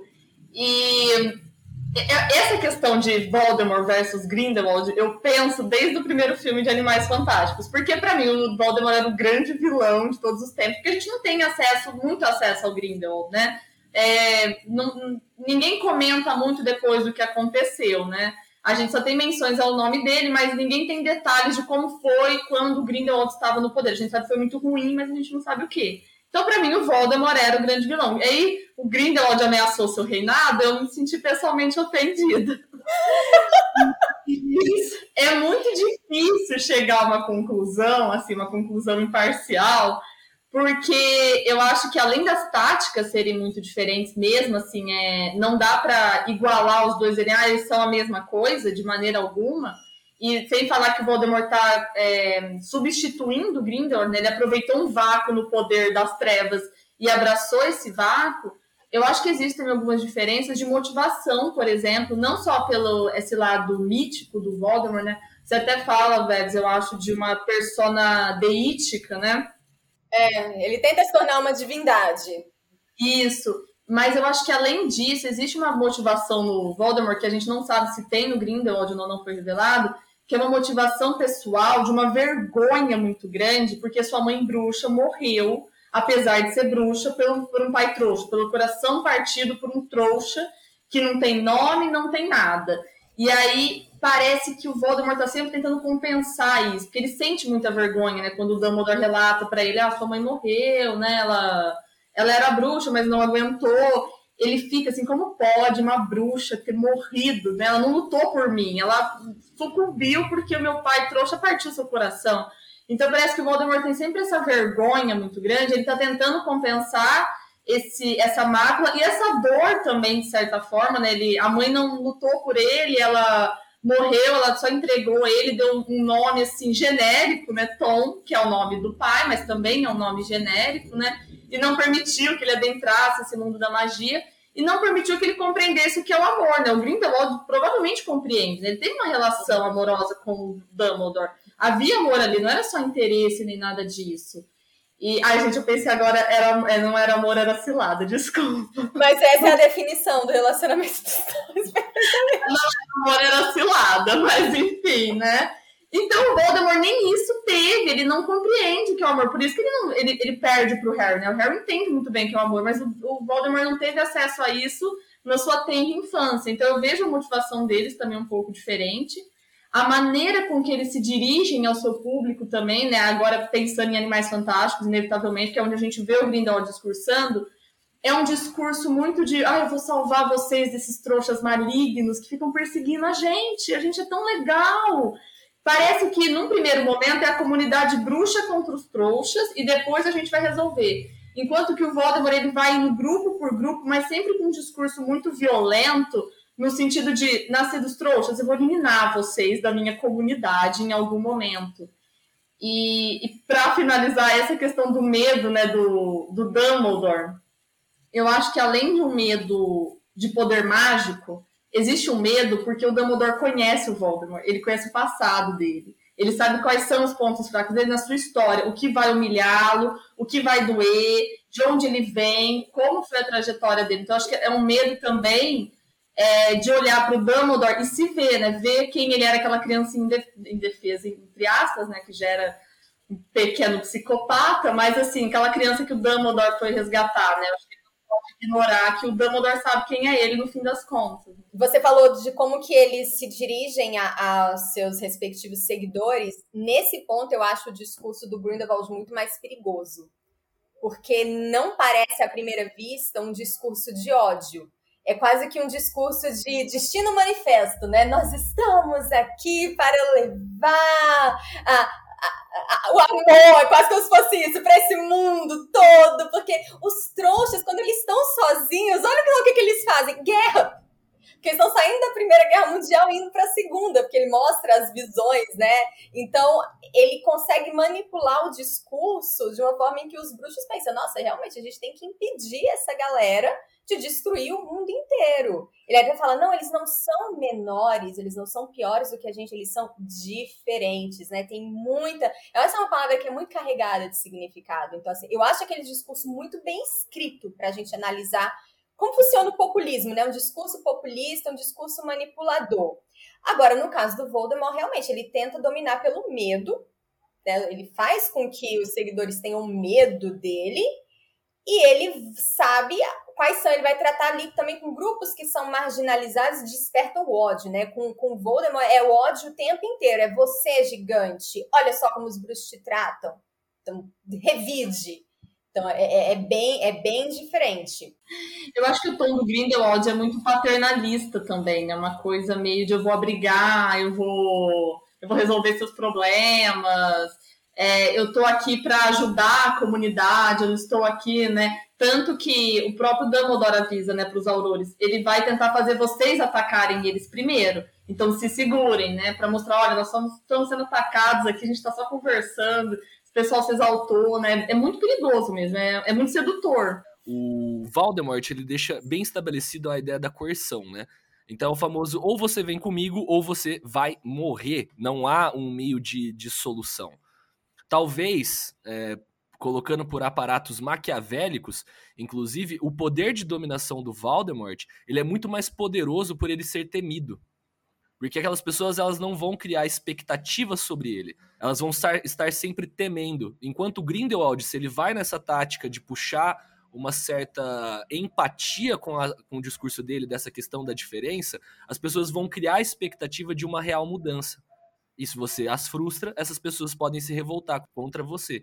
Então eu imagino que o discurso do Voldemort ele é muito mais intenso porque ele vai causar esse medo e é o famoso será eliminado caso não bata no mínimo a expectativa de você estar do meu lado. A gente não sabe como é que vai ser a real dominação do Grindelwald, né? Como que vai ser quando ele chegar ao poder, mas eu acho que essa, essa diferenciação aí tá, tá perfeita. E lembrei também agora do que eu ia falar antes, que eu gostei muito que a Lígia apontou, que o Voldemort não compreende o amor e não que ele não sente, porque isso... É, é, é, gente, é o efeito Mandela. Vocês já ouviram falar desse negócio do efeito Mandela? Que são aquelas memórias que a gente é, acha que tem de coisas que existem, mas que na verdade nunca aconteceram. Tipo, todo mundo tá assistindo Dragon Ball Z, TV Globinho, quando teve o atentado do 11 de setembro. Não passava TV Globinho. Ou quando o Nelson Mandela morreu, muita gente achou que ele já tinha morrido anos antes. E aí, por isso, o nome é efeito Mandela. Enfim, existe é, é, esse efeito Mandela de que em algum, alguns leitores lembram de ter lido nos livros de que o Dumbledore diz que o Voldemort é incapaz de sentir amor. Isso não está escrito em momento algum. O que ele fala é que ele não compreende porque ele não vivenciou isso. E parece um detalhe besta, mas que faz toda a diferença porque se você fala que ele é incapaz, você cria um atenuante. É quase que uma defesa de insanidade, como se fosse isso. Você quase me enlouqueceu aqui, porque assim, essa frase ela não tá nem no filme, ou ela não é em nenhum, nenhum lugar. Isso é, isso é coisa de fã, fã da internet. Nossa, porque assim, é... então eu sou uma vítima desse efeito Mandela, Você porque é- eu tenho você é- a real sensação, na hora que você citou, eu fiquei assim, uai, mas isso me parece muito familiar. Talvez seja até uma projeção, né, do por conta do texto, talvez eu tenha projetado, mas eu sou uma vítima disso que você acabou de falar, inclusive. Pois é, mas não é só você, tá? Não se sinta mal. É, e o que tá no texto é que ele é incapaz de compreender por não ter vivenciado isso. E aí vem toda aquela questão do amor da Lilian, né? A gente tem esses paralelos aí. E como eu tava falando, é, se você considera que ele é incapaz de sentir amor, você quase que atenua, né? Você cria uma grande. Não é nem uma justificativa. Você é o quê? Então é porque ele não consegue. E não é isso. Ele escolheu não seguir isso. Ele escolheu não ter essa experiência, né? É, o abandono com- completo da, da humanidade dele, né? Ele abraça 100% a própria figura que ele projeta pra si. Ele fala, eu vou ser o grande vilão, e ele vai trabalhar com constância pra conseguir concretizar a imagem que ele idealizou desde da época que ele tá lá pesquisando sobre as Horcruxes. Sensacional. Só queria dizer isso. Não, e perfeita essa sua finalização. eu é, vou, vou estragar a finalização do João, porque eu acho que isso dele não compreender o amor também é muito importante, porque explica a derrota dele, né? Porque eu também vejo algumas pessoas falando, nossa, mas o Voldemort é um vilão muito burro, ele não previu aquelas coisas. Ele não previu porque ele não compreende o que é o amor. Ele não consegue compreender porque ele, ele escolheu não, não ver esse lado da vida, que a Lilian se sacrificar pelo Harry gera um feitiço. Ele demora para compreender isso. Né? Ele vai compreender isso no quarto livro, quando então ele se é, reconstitui com o sangue dela. Mas demora. Olha quanto tempo demora para ele compreender isso. E mesmo assim, não é suficiente ele ter compreendido isso, porque ele não entende o sacrifício do Harry pelas pessoas que ele ama, ele não entende o retorno do Harry. Quer dizer, o Harry podia ter fugido, ter ido embora e falar: boa sorte, pessoal. Eu fiz o que eu podia. Ele volta para lutar mais uma vez. O Harry se sacrifica em vários momentos. As pessoas se sacrificam pelo Harry. E tudo isso, tudo que a Rowling constrói, vai levando o, o Harry e o Voldemort para esse embate final. Como eles vão chegar lá, a gente só descobre no final. Mas tudo isso é muito importante. Então a derrocada dele vem porque ele não consegue compreender o amor. Que parece uma coisa muito boba, né? A gente pode pensar, ah, não compreende o amor. Mas dentro de Harry Potter é muito importante você compreender o amor e você compreender o que isso faz no mundo da magia.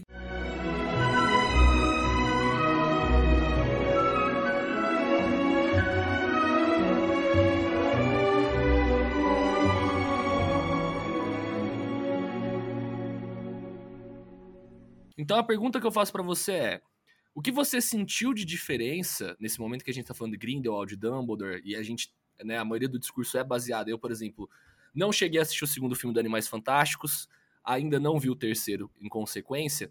O que você sente que, que deu de diferença pra construção desse personagem que antes era pouco mencionado, era mais aquela referência de texto que joga só pra dar uma forma a um passado, mas não era elaborado. O que você sente que construiu pro Grindelwald através dessa saga de filmes? Eu tenho uma relação complicada com animais fantásticos, né? Vamos fazer aqui a roda de conversa.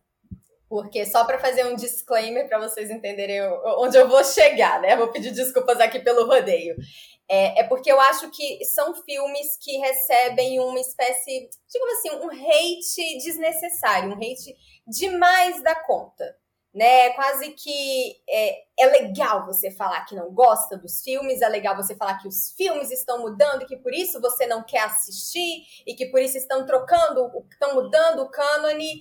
E não é bem por aí. Se você for realmente tirar essa emo a emoção, deixa um pouco a emoção de lado e vai analisar os fatos, você vai ver que não está mudando tanta coisa e que o universo está em expansão, como acontece com praticamente todo o universo de fantasia. Só para comparar com Tolkien, Tolkien morreu expandindo o universo dele, literalmente. Ele estava revisando o Silmarillion quando ele faleceu. Então, assim, não é novidade nenhuma que escritor de fantasia vai continuar escrevendo aí, assim, vamos simplesmente aceitar. Claro que ninguém é obrigado a gostar dos filmes, nem a consumir, né, os filmes quanto produto cultural. Mas, assim, não, não precisa, acho que tem um, um ódio exacerbado aí. Vamos, vamos agora partir para a história. É, me parece, e aqui a gente, infelizmente, não está mais falando só da Rowling enquanto autora. A gente agora está falando de um mega estúdio interessado em coisas de estúdios, ou seja, dinheiro.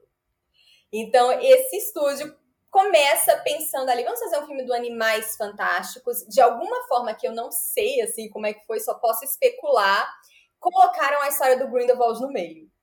Eu não sei dizer se isso sempre foi o plano, eu acho que não era, mas passou a ser, e aí de repente eles pegaram aquilo que era para ser as aventuras de Newt e seus animais mágicos, virou a grande treta de Dumbledore e Grindelwald.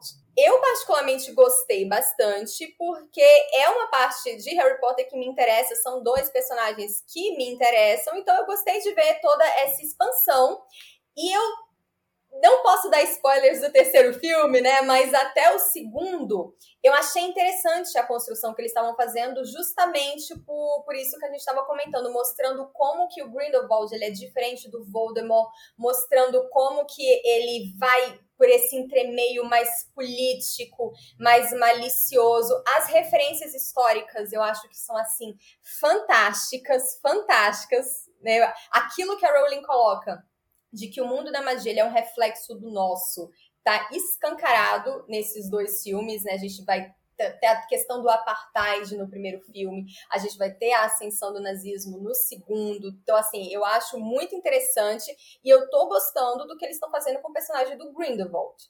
Tem algumas coisas ali que não tem, conforme a gente tinha visto nos livros, tem, mas os filmes também estão incompletos, acho que a gente só vai conseguir julgar quando eles estiverem finalizados, né? Aí ah, também gostei de como eles fizeram a, a a relação do Dumbledore e do Grindelwald, que é algo que tinha ficado faltando nos livros.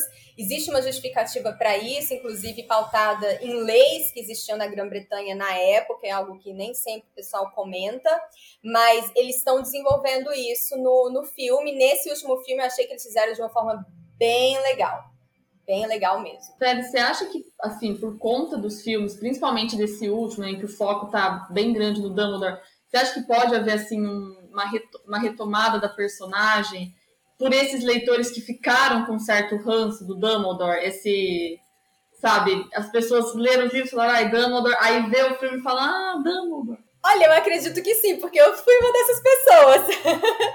eu sou uma pessoa que tem um. Eu tenho uma dificuldade. Não vou dizer um ranço, mas eu tenho uma dificuldadezinha com Dumbledore, principalmente nesse último filme. Nossa, gente, que, que, que carinho que eu senti por ele. Eu achei até estranho. Verônica, essa não é você. Mas acredito que sim. Tem muita lacuna aqui que dá para preencher. É, inclusive, é... até aproveitando pra gente puxar esse espectro, a gente já falou, mas acho legal da gente é, retomar até por esse por a questão de detalhe, né, de entender essa relação Harry Potter e Voldemort, principalmente, como que você acha que é, aconteceu o impacto da rejeição do Tom Riddle, como isso impacta ele para a construção, por exemplo, o Harry, como a Lígia já ressaltou antes, a gente já falou, essa rejeição e aceitação que a gente tem, a aceitação de Harry Potter dentro daquele universo, construído dentro daquele quadradinho, e a rejeição do Voldemort, é, como isso constrói o caráter dos personagens, como que a gente vai entender essa mudança da dinâmica deles. É, aí a gente só pode entrar no ramo da especulação porque a gente não tem acesso aos pensamentos do Voldemort, né, do Tom Riddle. A gente só tem acesso aos pensamentos do Harry. Mas no artigo eu trago a, um aspecto da teoria do apego, né, que fala que a criança nos, nos primeiros anos de vida ela precisa ter a atenção ali quase que indivisa do, da pessoa que vai cuidar dela, né? Do adulto que cuida dela. E mesmo assim, no melhor dos orfanatos, em que realmente não está acontecendo nenhuma negligência, é diferente, porque são muitos adultos, são poucos adultos para muitas crianças. Então, isso já traria ali uma, uma dificuldade no, no na formação emocional dessa criança. Claro que a gente está falando de personagem, personagem a gente não põe no divã, né? Porque personagem não tem subconsciente, personagem faz o que o autor tá querendo, mas eu acredito que a, a Rowling, ela trouxe sim esses aspectos, acho que fica bem evidente que esses aspectos eles pesam na construção do, do Tom Riddle, né, na formação do caráter dele. E aí a gente especula que, gente, para uma criança, né, por mais endemoniada que ela fosse, né, matando o coelhinho do coleguinha, é, uma criança que está rejeitada, né? E a gente vê como que ele responde o Dumbledore quando ele, né, ele se empolga. Meu pai então era bruxo? Não, a gente não sabe do seu pai, mas a sua mãe não, mas a minha mãe morreu. Ele enfatiza isso tanto, assim, a primeira pessoa, não, minha mãe morreu. Gente, essa criança tava pensando na mãe dele, com certeza, né? Que criança não vai pensar na mãe? Ainda mais em Harry Potter, que a gente sabe que a figura materna é tão importante. Então, eu acredito que pesou sim e chegar em Hogwarts e realmente assim você vai ter que se virar porque é isso assim né? Se vira moleque aí não, não tem ninguém aqui para cuidar de você. Enfim é aquilo que a gente falou né? Não teve o apoio que precisava. É, inclusive eu vou aproveitar para gerar uma reflexão muito legal do que você falou que a gente já vê, nota essa diferença mais esclarecida ainda quando o Harry ele tem diferentes figuras paternas né, incorporadas em vários personagens. Então a gente vai ter o Hagrid sendo aquele paizão carinhoso, do abraço aconchegante, grande, que te defende, que tá ali para te proteger. Você tem uma figura do sábio, que é aquela parte do conhecimento, que aparece ali cá para te dar um empurrãozinho nas costas, mas ó, é você que tá guiando com as suas pernas, pensando no Dumbledore. A gente vai ter aquela figura do pai legalzão, descontraído, mais ativo, mais de, de brincadeiras, que é o Sirius, e a figura paterna, né, que é aquela que coloca você no colo, te dá um monte de tapa na bunda. Isso é até diminuir o que o Snape faz, né? Porque o Snape ele vai num nível brutal, é aquele pai tóxico até. Então gente eu acho legal de pensar que por mais que a gente não tenha acesso ao passado do Tom Riddle, em questão de detalhes de como foi a relação dele com, a, o, com o resto das personagens que viviam em Hogwarts na época, o Harry tem um apoio o tempo inteiro, né? Sempre vai ter essas figuras, a, a parte da mãe, se a gente for pensar na, na mãe do Rony, que já enche esse lado. A gente tem a madrinha, que faz a parte da mãe tóxica absurda. Né, os Dursley têm um papel incrível para traumatizar a criança, pelo amor de Deus. Mas era só essa reflexão mesmo. Eu acho interessante também como o Tom ele substitui, é, porque por exemplo o Harry substitui a família por outra família, né? Ele, ele, os Dursley são péssimos, mas ele escolhe a sua família, né? O Rony, a Hermione, a família do Rony. O Tom ele escolhe objetos, né? Que são esses objetos de Hogwarts, né? Que o Dumbledore diz, ele amava tanto Hogwarts que quais são as suas Horcruxes, né? Grande parte delas objetos de Hogwarts, exceto a espada de Godric Grifinória, que deve ser uma grande frustração para ele. E ele também substitui família por uma ideia de família, né? Porque o Voldemort se mostra obcecado por quem, quem é são os antepassados dele. E aí ele vai chegar nos Gaunt, vai chegar no como é, herdeiro de Salazar Sonserina, vai abrir a Câmara Secreta, vai causar aquele caos todo. Então ele se apega muito a ideias e a objetos, que vão então formar o Voldemort, que, como o João disse, é apegado à sua própria imagem, né? Ele construiu esse grande vilão grande ser das trevas, ao qual ele é muito apegado, ele não sai da personagem em momento algum, e ele é muito apegado com objetos a ponto de ter feito essas Horcruxes, que são objetos que significam muito para ele, né? Significam demais. Ele fez essa substituição que o Harry não fez, mas aí entra naquela questão: será que o Harry não fez porque o Harry conseguiu acessar mais pessoas do que o Tom conseguiu? Né? A gente sabe que o Tom foi para Sonserina, que na época ainda era uma casa, né, considerada como é uma produção em massa de possíveis vilões, né? Poderiam sair vilões da Marvel daquela casa, porque só produzia gente ruim, meu Deus. Então, assim, também tem essa questão, o menino não deu sorte.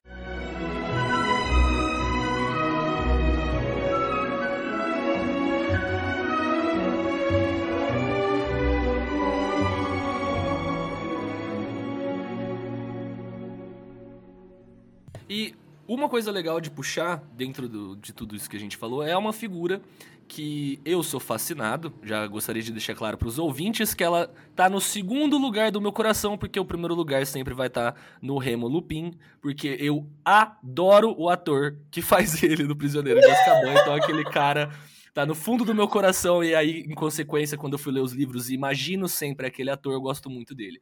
Mas em segundo lugar é o Sirius né, que é uma figura muito injustiçada dentro da saga de Harry Potter, uma figura que sempre está é, espectrando a trama sem ter o seu tempo e ainda tem esse tempo tolhido. E a minha pergunta, né, eu e a Lígia já conversamos sobre isso, a gente joga essa pergunta para você, Verônica. Por que o Sirius é uma figura tão injustiçada dentro da série de Harry Potter, inclusive no filme, né, tendo pouca participação depois do Prisioneiro de Azkaban, sempre ficando ali de escanteio com poucas falas, mas até mesmo no livro você sente que é um personagem que não se permite, inclusive, livrar dos seus grilhões. Ele é injustiçado dentro da saga pelos personagens e por muitos fãs também, né? Uma pessoa que olha. Menina, gente, eu não sei porque ele é injustiçado, porque eu amo Sirius Black. Eu sou completamente do seu time. Estou me sentindo abraçada por essa mesa, porque concordando 100%. Eu gosto demais dos Sirius, mas eu gosto desses personagens ambíguos, então, né, daí para gostar dos Sirius foi muito fácil. Eu acho que, primeiro, existe a decepção que o Harry sente com os Sirius no Ordem da Fênix, quando ele descobre, né, como que era o pai dele, né, o tanto que era, os meninos faziam bullying na escola, né, um negócio meio violento, negócio meio meninas malvadas, mas aquilo é a mesma coisa que aconteceu com o Dumbledore. Para alguns leitores, ele, enquanto que o Harry, ele, ok, mas é meu padrinho, eu amo esse cara, sabe, é meu pai, eu amo meu pai. Enquanto que o Harry consegue né, perdoar esses dois, alguns leitores não conseguem. E aí entra a facção do Snape. a gente vai ter ali o pessoal que gosta muito do Snape, que vai comprar a briga e vai né, odiar os Sirius porque o Snape odeia os Sirius. E eu acho que tá tudo bem você, enquanto leitor, ter esses sentimentos de apego, de repulsa, mas quando a gente dá um passo para trás e vai interpretar o texto, vai pesquisar o texto, o que a gente encontra no Sirius é um personagem extremamente complexo. E o que eu gosto de falar é que parece que ele vive uma história paralela. Porque se você pega o Prisioneiro de Azkaban e o Ordem da Fênix, você tem ali a história de Sirius Black. Esquece Harry Potter, que quer que seja. É tipo Sirius Black e o Prisioneiro de Azkaban, Sirius Black na Ordem da Fênix. Porque é a história dele. E a gente tem ali esse rapaz que ele vai se rebelar contra a família dele, ele vai se encontrar ali com os amigos da Grifinória, mas ele ainda carrega os traços de elitismo, né, de criança mimada privilegiada que ele foi ali, que ele era com os black, mas a gente vê o tempo inteiro ele tentando consertar e fazer o que ele acha que é certo. Acho que não tem como a gente questionar o amor que ele sente pelo Harry, o amor que ele sente pelo Thiago, pelos amigos dele. Então ele vai tentando aí entra de novo, né, as escolhas, como que ele escolhe fazer uma coisa e não outra, porque se ele quisesse ter sido um bruxo das trevas, braço direito do Voldemort, eu tenho certeza que ele teria sido assim o pior dentre os piores, porque o bicho era talentoso. É, agora, o, o Ordem da Fênix realmente não traz os Sirius numa luz muito positiva. O que a gente tem toda a questão com o monstro, ele realmente não tá numa fase muito legal. Mas aí cabe também a gente entender que ele tá de volta àquela casa que ele odiava, que ele foi preso injustamente, passou por. Gente, Azkaban é, é, trauma atrás de trauma, gente. Pelo amor de Deus, o que, que, é aquilo? Então, assim, não, é, não foi uma vida muito fácil e é um personagem muito trágico, porque se a gente parar pra pensar, ele não tem um final feliz. Né? Ele não. A história dele foi tragédia do começo a fim, desde ser condenado injustamente por ter matado o melhor, acusado de matar o melhor amigo, tendo visto o corpo do melhor amigo, porque ele chega em Godric's Hollow primeiro, Vamos lembrar disso daí, coisa que o filme não mostra. O filme não mostra Sirius chegando lá, mas ele chega. E aí depois todo tudo que aconteceu, ele teve que voltar para casa dele e ser é, excluído dentro da própria ordem e ainda ficar escutando coisinha ali do Snape. E é muito interessante que voltando a falar dos personagens duplos, eu vejo um duplo entre o Sirius e o Snape porque os dois são como adolescentes. Eles não amadureceram. Porque o Sirius, ele é um adulto, no, ele é um adolescente no corpo de um adulto. Ele não passou dos 20 e tantos anos, 21, né, que ele tinha quando foi preso. Ele não passou. Então, ele mal saiu da adolescência, continuando nesse estado mental. Snape é a mesma coisa, ele não foi preso literalmente, mas ele tá preso naquela lembrança da Lilian, preso no ambiente de Hogwarts, programa de proteção à testemunha, né? Ele não pode sair de lá.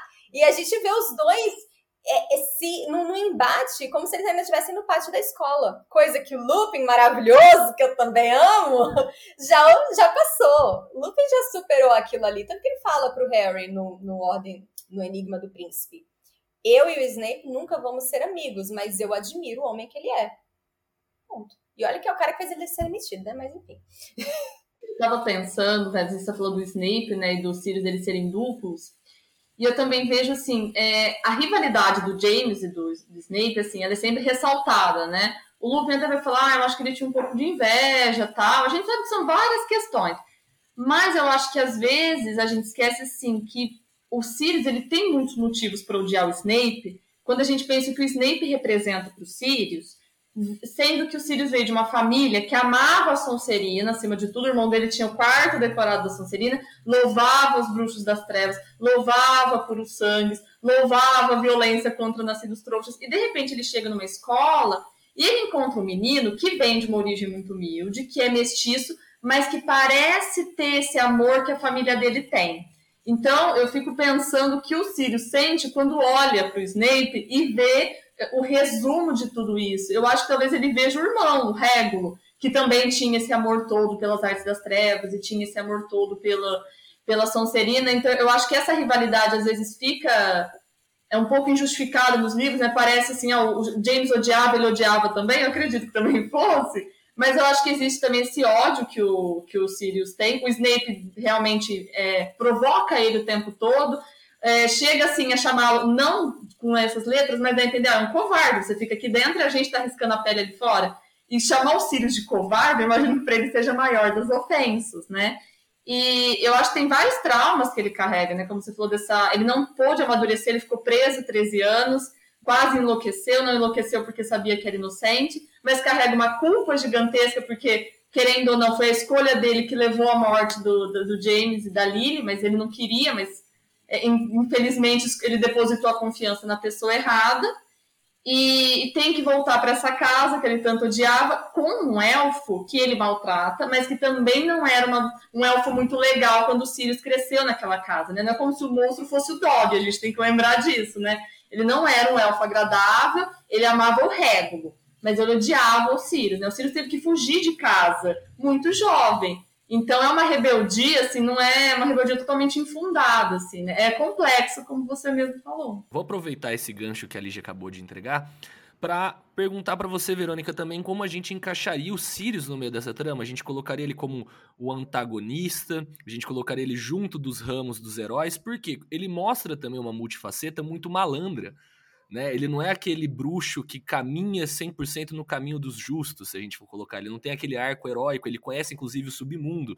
Se eu não estou enganado, ele que chama o Mundrugo Fletcher, né, para fazer parte da trupe, sendo que o Mundrugo é um, um baita de um sacana, né, de um sacana nem definir, ele é um, um batedor de carteiras, né, do beco diagonal, aquele cara que anda no submundo e o Sirius tem essas pontes, diferente de outros personagens que a gente entende que andam mais dentro de um caminho do herói. Apesar do Hagrid andar no submundo, ele mostra clara ingenuidade.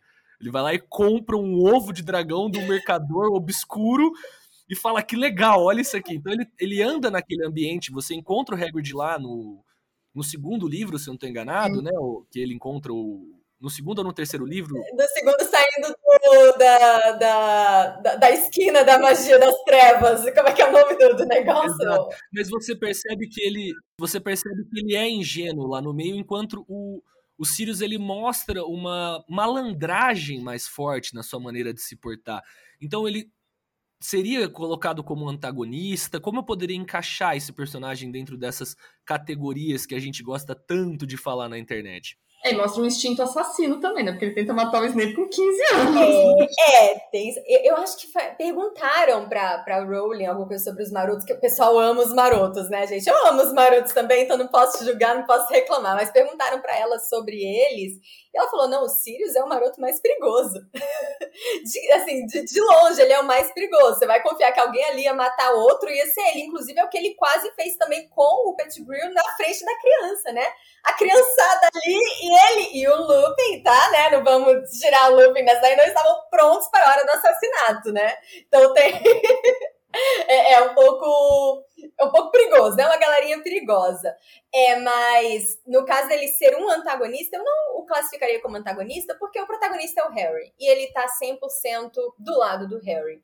Mas ele é definitivamente um anti-herói não tem como colocar ele. Ele não é um vilão, ele não é um herói 100%, mas ele é um anti-herói daqueles que você não consegue.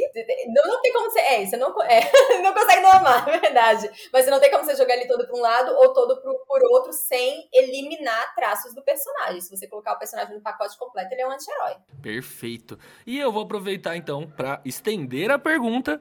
A Lígia acho que vai amar, porque a gente não tinha pensado nisso, mas eu vou colocar isso É, quando a gente vai então trabalhar com o personagem mais polêmico, que se todo mundo viu os filmes quando era criança, odeia, que é o Draco Malfoy. O Draco Malfoy traz a memória de toda pessoa que causou bullying com você na escola, né? Mas o Draco, ele tem um arco muito interessante para mim, principalmente se a gente for colocar é, nas questões atuais, que a gente está num cenário político muito conturbado, e querendo ou não, quem, né? Principalmente por eu estar no ambiente pedagógico de dar aula para crianças, eu acabo lidando muito com estruturas de pensamento que para mim são reflexo dos pais.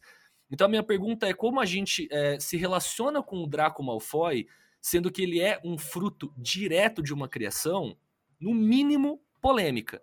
Como lidar com esse personagem que é tão ambíguo hoje, muito mais maduro, apesar de odiar muitas das coisas que ele fez, eu tenho um fascínio pela construção delicada que ele leva de sair daquele adolescente birrento, de bullying, numa posição de elite, para no final do livro ele reconhecer o tanto que ele ama certas coisas, inclusive talvez dá até aquela sensação que ele sente saudade daquela brincadeira ingênua que ele cometia, que ele tinha antigamente. E realmente, quando a gente é adulto e a gente, a gente não vê mais o Draco como o, a criança que está fazendo bullying contigo na escola, né? Você já vê com uma, um olhar meio que de. É, o adulto realmente cuidando de, de uma criança. Eu tô vendo uma criança, um adolescente que vem de uma família que está incutindo valores, no mínimo polêmicos, no mínimo problemáticos, e o quanto que ele está simplesmente reverberando. Claro que depois que passa de, de, de umidade, ele já tinha noção ali para escolher o que, que era certo e errado, né? Então no final a gente volta a falar. Ele fez a escolha dele. Mas é interessante quando a gente coloca, olha só, a gente coloquei Animais Fantásticos, vou colocar a peça na discussão. Menina, mas hoje, mais polêmico que isso, acho que não tem como ficar. É, mas quando a gente vê a construção da peça, a gente vê um Draco que. Na peça eu tô falando Harry Potter e a Criança Amaldiçoada. é, quando a gente vê a construção, a gente tem ali um Draco que eu não diria que é arrependido, mas ele tem noção de que ele não quer passar para o Scorpio a mesma criação que ele teve. Ele tenta dar uma criação diferente, não sei até que ponto a esposa dele interferiu isso, que ela parecia ser uma pessoa mais de boa, né? Que dá, dá a entender ali, mas o Scorpio tem uma criação diferente. Então alguma coisa mudou na, na cabecinha de Draco Malfoy. Não, eu ia aproveitar que a gente estava falando dos Sirius e entrou o Draco, e você estava falando de todos os duplos que tem Harry Potter, que a gente também não pode ignorar que, assim, o Sirius teve a mesma criação do Draco, talvez até pior, porque a família dos Sirius, assim, tem uma tapeçaria com todas as gerações, eles queimam a cara da pessoa que sai. Então é uma coisa bem bizarra, né? A Bellatrix tenta matar a própria irmã. É uma família problemática. Então eu fico pensando também que a Rowling coloca esses dois para mostrar, olha, a criação é importante é, mas ela não é tudo porque o Sirius escolheu diferente. Ele escolheu totalmente diferente. A Andrômeda escolheu totalmente diferente. Ele tem um tio avô que escolheu totalmente diferente e foi quem deu né, depois o dinheiro para ele para ele conseguir fugir e tudo mais. Então, eu acho que talvez isso, para mim, dentro da trajetória do Draco, não consiga, é, não diria nem redimi-lo, mas não consegue colocá-lo numa posição tanto de vítima. Porque quando eu penso no Sirius, eu penso, Draco, você teve todas as escolhas que você poderia ter. Mas você compartilha desses ideais da sua família meio que naturalmente, assim, você poderia ter escolhido e não escolheu. Né? Ele escolheu, como você mesma disse, ele escolheu proteger a família, mas ele também escolheu o caminho mais fácil. E a Rowling está sempre pontuando nesses livros que o caminho mais fácil nem sempre é o certo. Então, às vezes, você tem que fazer sacrifícios, você tem que lutar para poder chegar até o final e dizer que você tomou a decisão certa. Então, eu acho que isso, para mim, impede que o Draco tenha um arco que se aproxime de uma redenção, assim. E isso é fascinante, porque eu não acho que todo vilão ou todo antagonista ali, no caso, precise se redimir. A gente tem que tirar um pouco isso da cabeça, que eu vejo que é um discurso que tem dominado né, a discussão literária na, na internet, em que precisa ter um arco de redenção. Arco de redenção é maravilhoso, né? Mas não é o único tipo de arco que existe. Não, mas isso da redenção é, é uma, é uma coisa muito boa, assim, Verônica, porque realmente parece existir uma necessidade muito grande de que todo vilão tem um passado que vai redimi-lo, ou então que ele vai fazer uma coisa no futuro. E assim, como o mundo, mundo bruxo é baseado no nosso, não é assim que o nosso funciona. Nem todo mundo que é ruim tem um passado que justifique, nem todo mundo que é ruim teve uma criação específica, nem todo mundo que é ruim vai fazer. Algumas pessoas só são ruins, algumas pessoas têm é, ideais muito complicados, têm ideologias muito complicadas, têm ações muito complicadas, e você não pode esperar que daqui um, dois anos a pessoa vai se redimir. Então, eu acho que seria até muito artificial se todo vilão, é, não só de Harry Potter, de qualquer produção literária, audiovisual, qualquer coisa, se redimisse o tempo todo, né? Não, não é verossímil.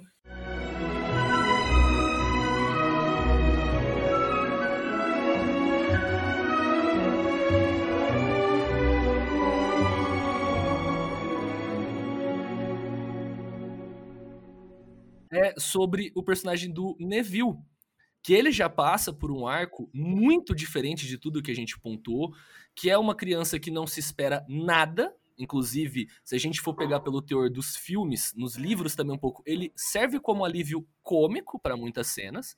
Inclusive, ele chega a passar por cenas bem ridículas, mas que ganham uma importância muito, muito grande dentro da trama. Um personagem que a galera também tem, todos os fãs, eu gosto muito.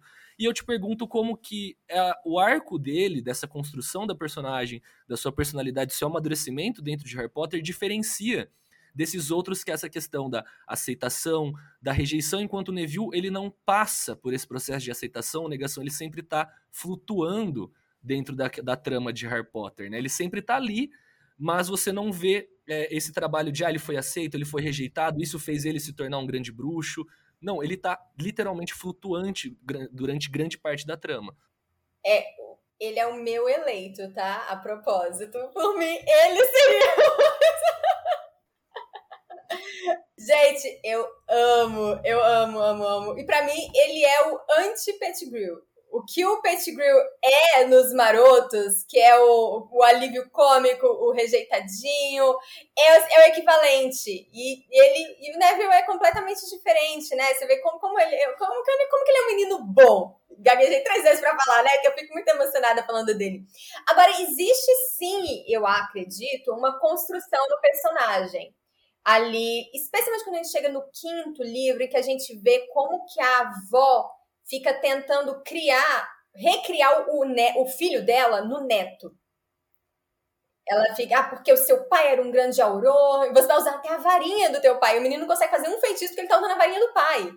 E não é quem ele é, não era o momento dele. Ele vai encontrar coragem no final? Vai, mas só quando ele se desprende disso daí e para de agir. Isso é muito interessante, segundo as expectativas dos outros. Porque Neville Longbottom é um menino que agia segundo as expectativas da avó o tempo inteiro.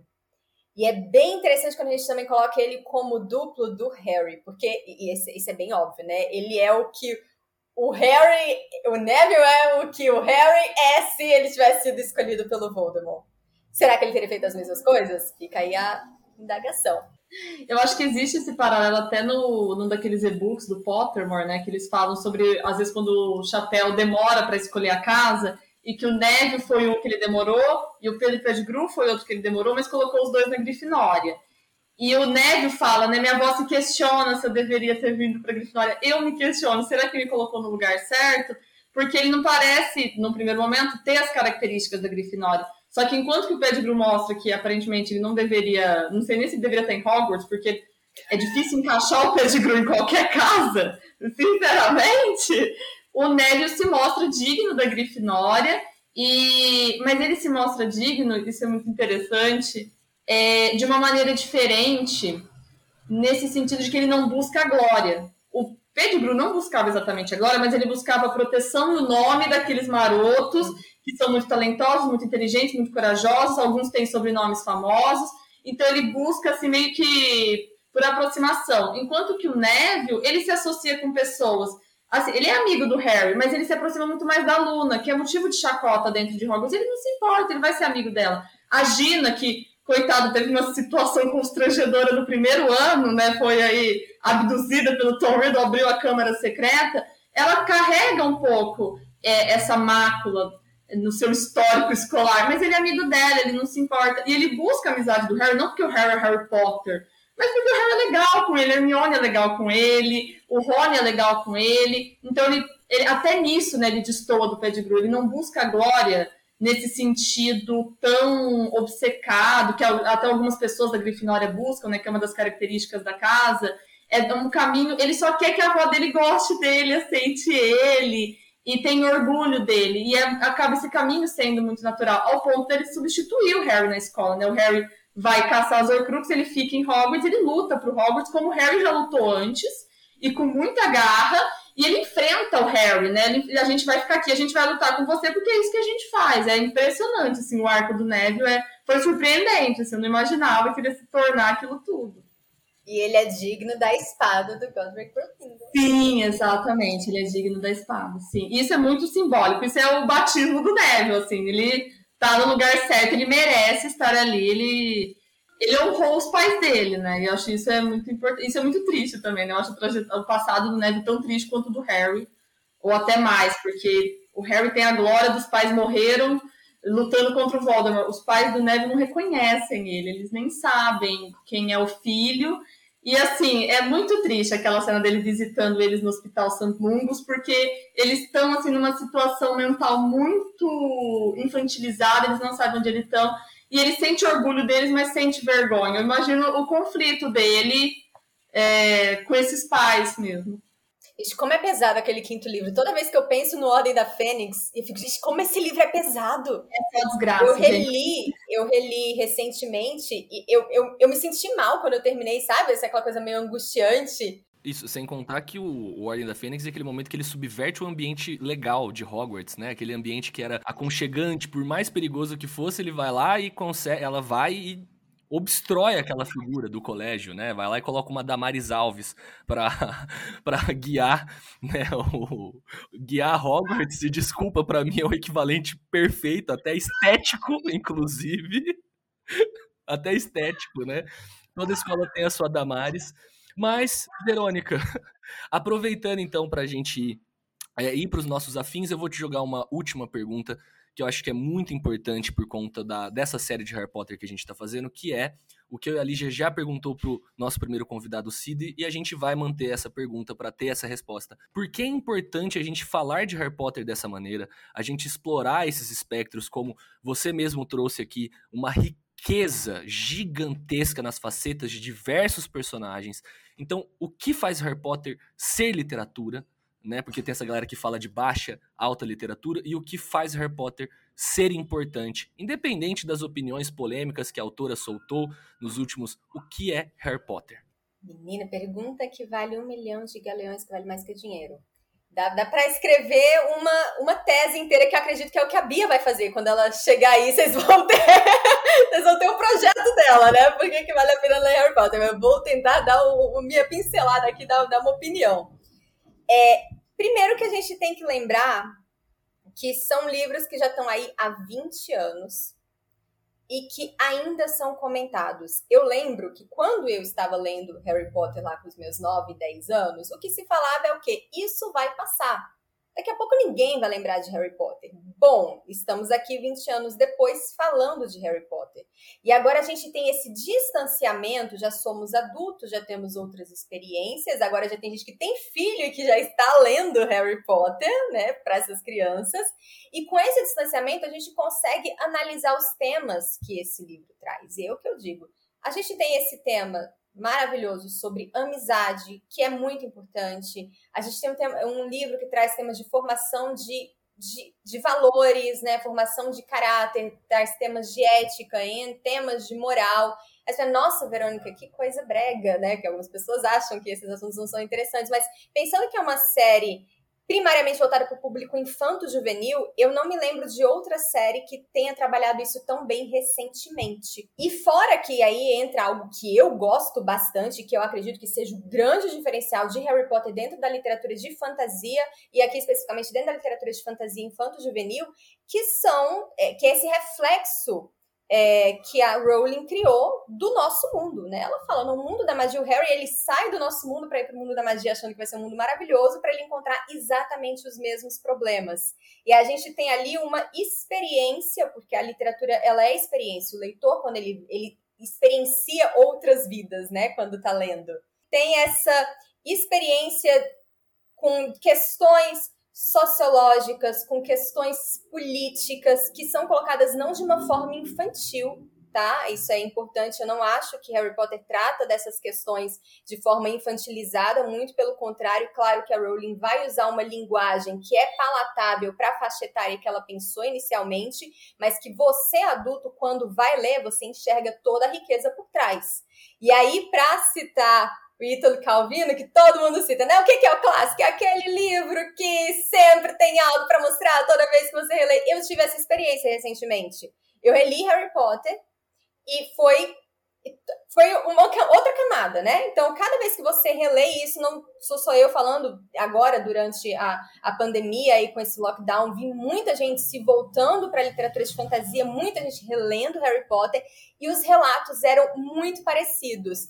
Como esses livros são bons e como eu pude descobrir camadas que eu não tinha reparado da primeira vez. Que agora você tem essa visão como um adulto dentro das suas experiências e você vê toda essa riqueza. O que não vai, claro, excluir a sua leitura de quando você era criança, de quando você é adolescente. Você só vai acrescentando. E acredito que isso vai continuar aí, ó. Faz aí o projetinho de ler Harry Potter de 5 5 anos, que só vai ter para incluir. E é muito bacana esse trabalho que vocês estão trazendo de pegar os estudos de Harry Potter e, ok, vamos se voltar para esse texto e vamos discutir o que, que tem nele, vamos deixar isso aí para a posteridade. Vamos discutir. Olha, não só um segundo que me emociona toda vez que a gente fala de. É porque, assim, a, a minha relação com a, a, fantasia ela é muito. muito intensa, sabe? E esse discurso apaixonado, a gente conseguir compor esse espaço. Vou aproveitar esse gancho, inclusive, para agradecer demais, Verônica, sua presença aqui nas páginas fantásticas. É uma honra aprender tanto, ouvir tão bem, ouvir tanto conteúdo legal sobre Harry Potter. É, incrível poder dar mais corpo, mais forma e mostrar que sim, é para levar a sério Harry Potter no sentido de tem conteúdo ali, não é só um livro para criança, não é um livro só para escapar do mundo. Muita coisa se reflete como a literatura em geral. Então, assim, é uma honra poder estar tá compondo essa mesa com você, com a Lígia e aprender tanto com as duas. Gente, que isso? Fiquei com vergonha agora. Não, agradeço demais o, o convite. Fiquei, assim, apaixonada. Nossa conversa foi, foi incrível. É, é muito legal poder compartilhar, né, todas essas ideias, né? Não ser aquele leitor solitário, porque o leitor é muito solitário, né? então é muito, muito legal isso que vocês estão fazendo, foi muito bom. E penso também todo mundo que vai ouvir, né? Espero que eles gostem do podcast. Elígia também, muito obrigado por estar aqui mais uma vez comigo compondo essa mesa. Ah, eu que agradeço, já. Eu tô adorando participar do segundo programa, mas eu aprendo muito e me sinto menos solitária, porque Harry Potter tem sido a minha vida há muito tempo, né? Há, há quase 20 anos, desde quando eu comecei a ler os livros. E poder falar sobre isso com outras pessoas que levam a sério, que que estudam, não só estudam como academia, mas estudam porque se preocupam com o texto, porque gostam do texto, porque estão interessados no, no que os livros estão dizendo, para mim é, é, fantástico. E principalmente falar com pessoas como a Verônica, mais para frente com a, com a Bia, que são pessoas que abrem portas, né? A Bia é uma grande inspiração, a Verônica sabe disso. Ela abriu portas que estavam totalmente lacradas, mas nem com a assim, era na base do chute mesmo para abrir e está é, até agora muito corajosa, sempre em frente. E a Verônica também, né, que vai para a internet e que fala de cultura pop com muito respeito, sabendo que não é só entretenimento. Entretém, mas não é só isso. Você não assiste e o seu cérebro para. Não é isso. Que respeita a cultura pop e que leva a academia para a cultura pop para mostrar também que a academia não é essa torre fechada que só iniciados entram que as pessoas podem entender sim o que está sendo falado e podem levar suas ideias para lá, né? Que tudo bem você chegar para o seu orientador, como a gente chegou para o Cid, e dizer eu quero pesquisar Harry Potter. Tudo bem? É, é um lugar seguro, né? É, esse episódio de podcast, outros episódios como Tumba do Bali, como o pessoal da Casa Elefante, são espaços seguros em que a gente pode falar de Harry Potter e vai ser respeitado, e é sempre muito bom e sempre muito emocionante. Dessa vez eu não chorei, porque eu chorei no último episódio, nesse eu não chorei. É, e só, só fazer um adendo, lembrando que se não for para gente levar essas pesquisas, levar esse interesse para a academia, aí realmente não, não vai ter, não, não vai acontecer, né? A gente que tem que fazer isso. E, gente, com essas excelentes pontuações, tanto da Lígia quanto da Verônica, eu agradeço a todos os ouvintes que chegaram até aqui com a gente. Obrigado por nos acompanharem nessa viagem pelos bosques da ficção. Lembra, ó, as redes sociais da Verônica vão estar tá aí na descrição do Spotify, na parte de baixo. Só clicar, segue, enche ela de e-mail, enche o saco com dúvida. né? E muito obrigado mais uma vez por estarem aqui com a gente. Então, nos vemos no próximo episódio de Harry Potter. Um abraço a todos e é nóis!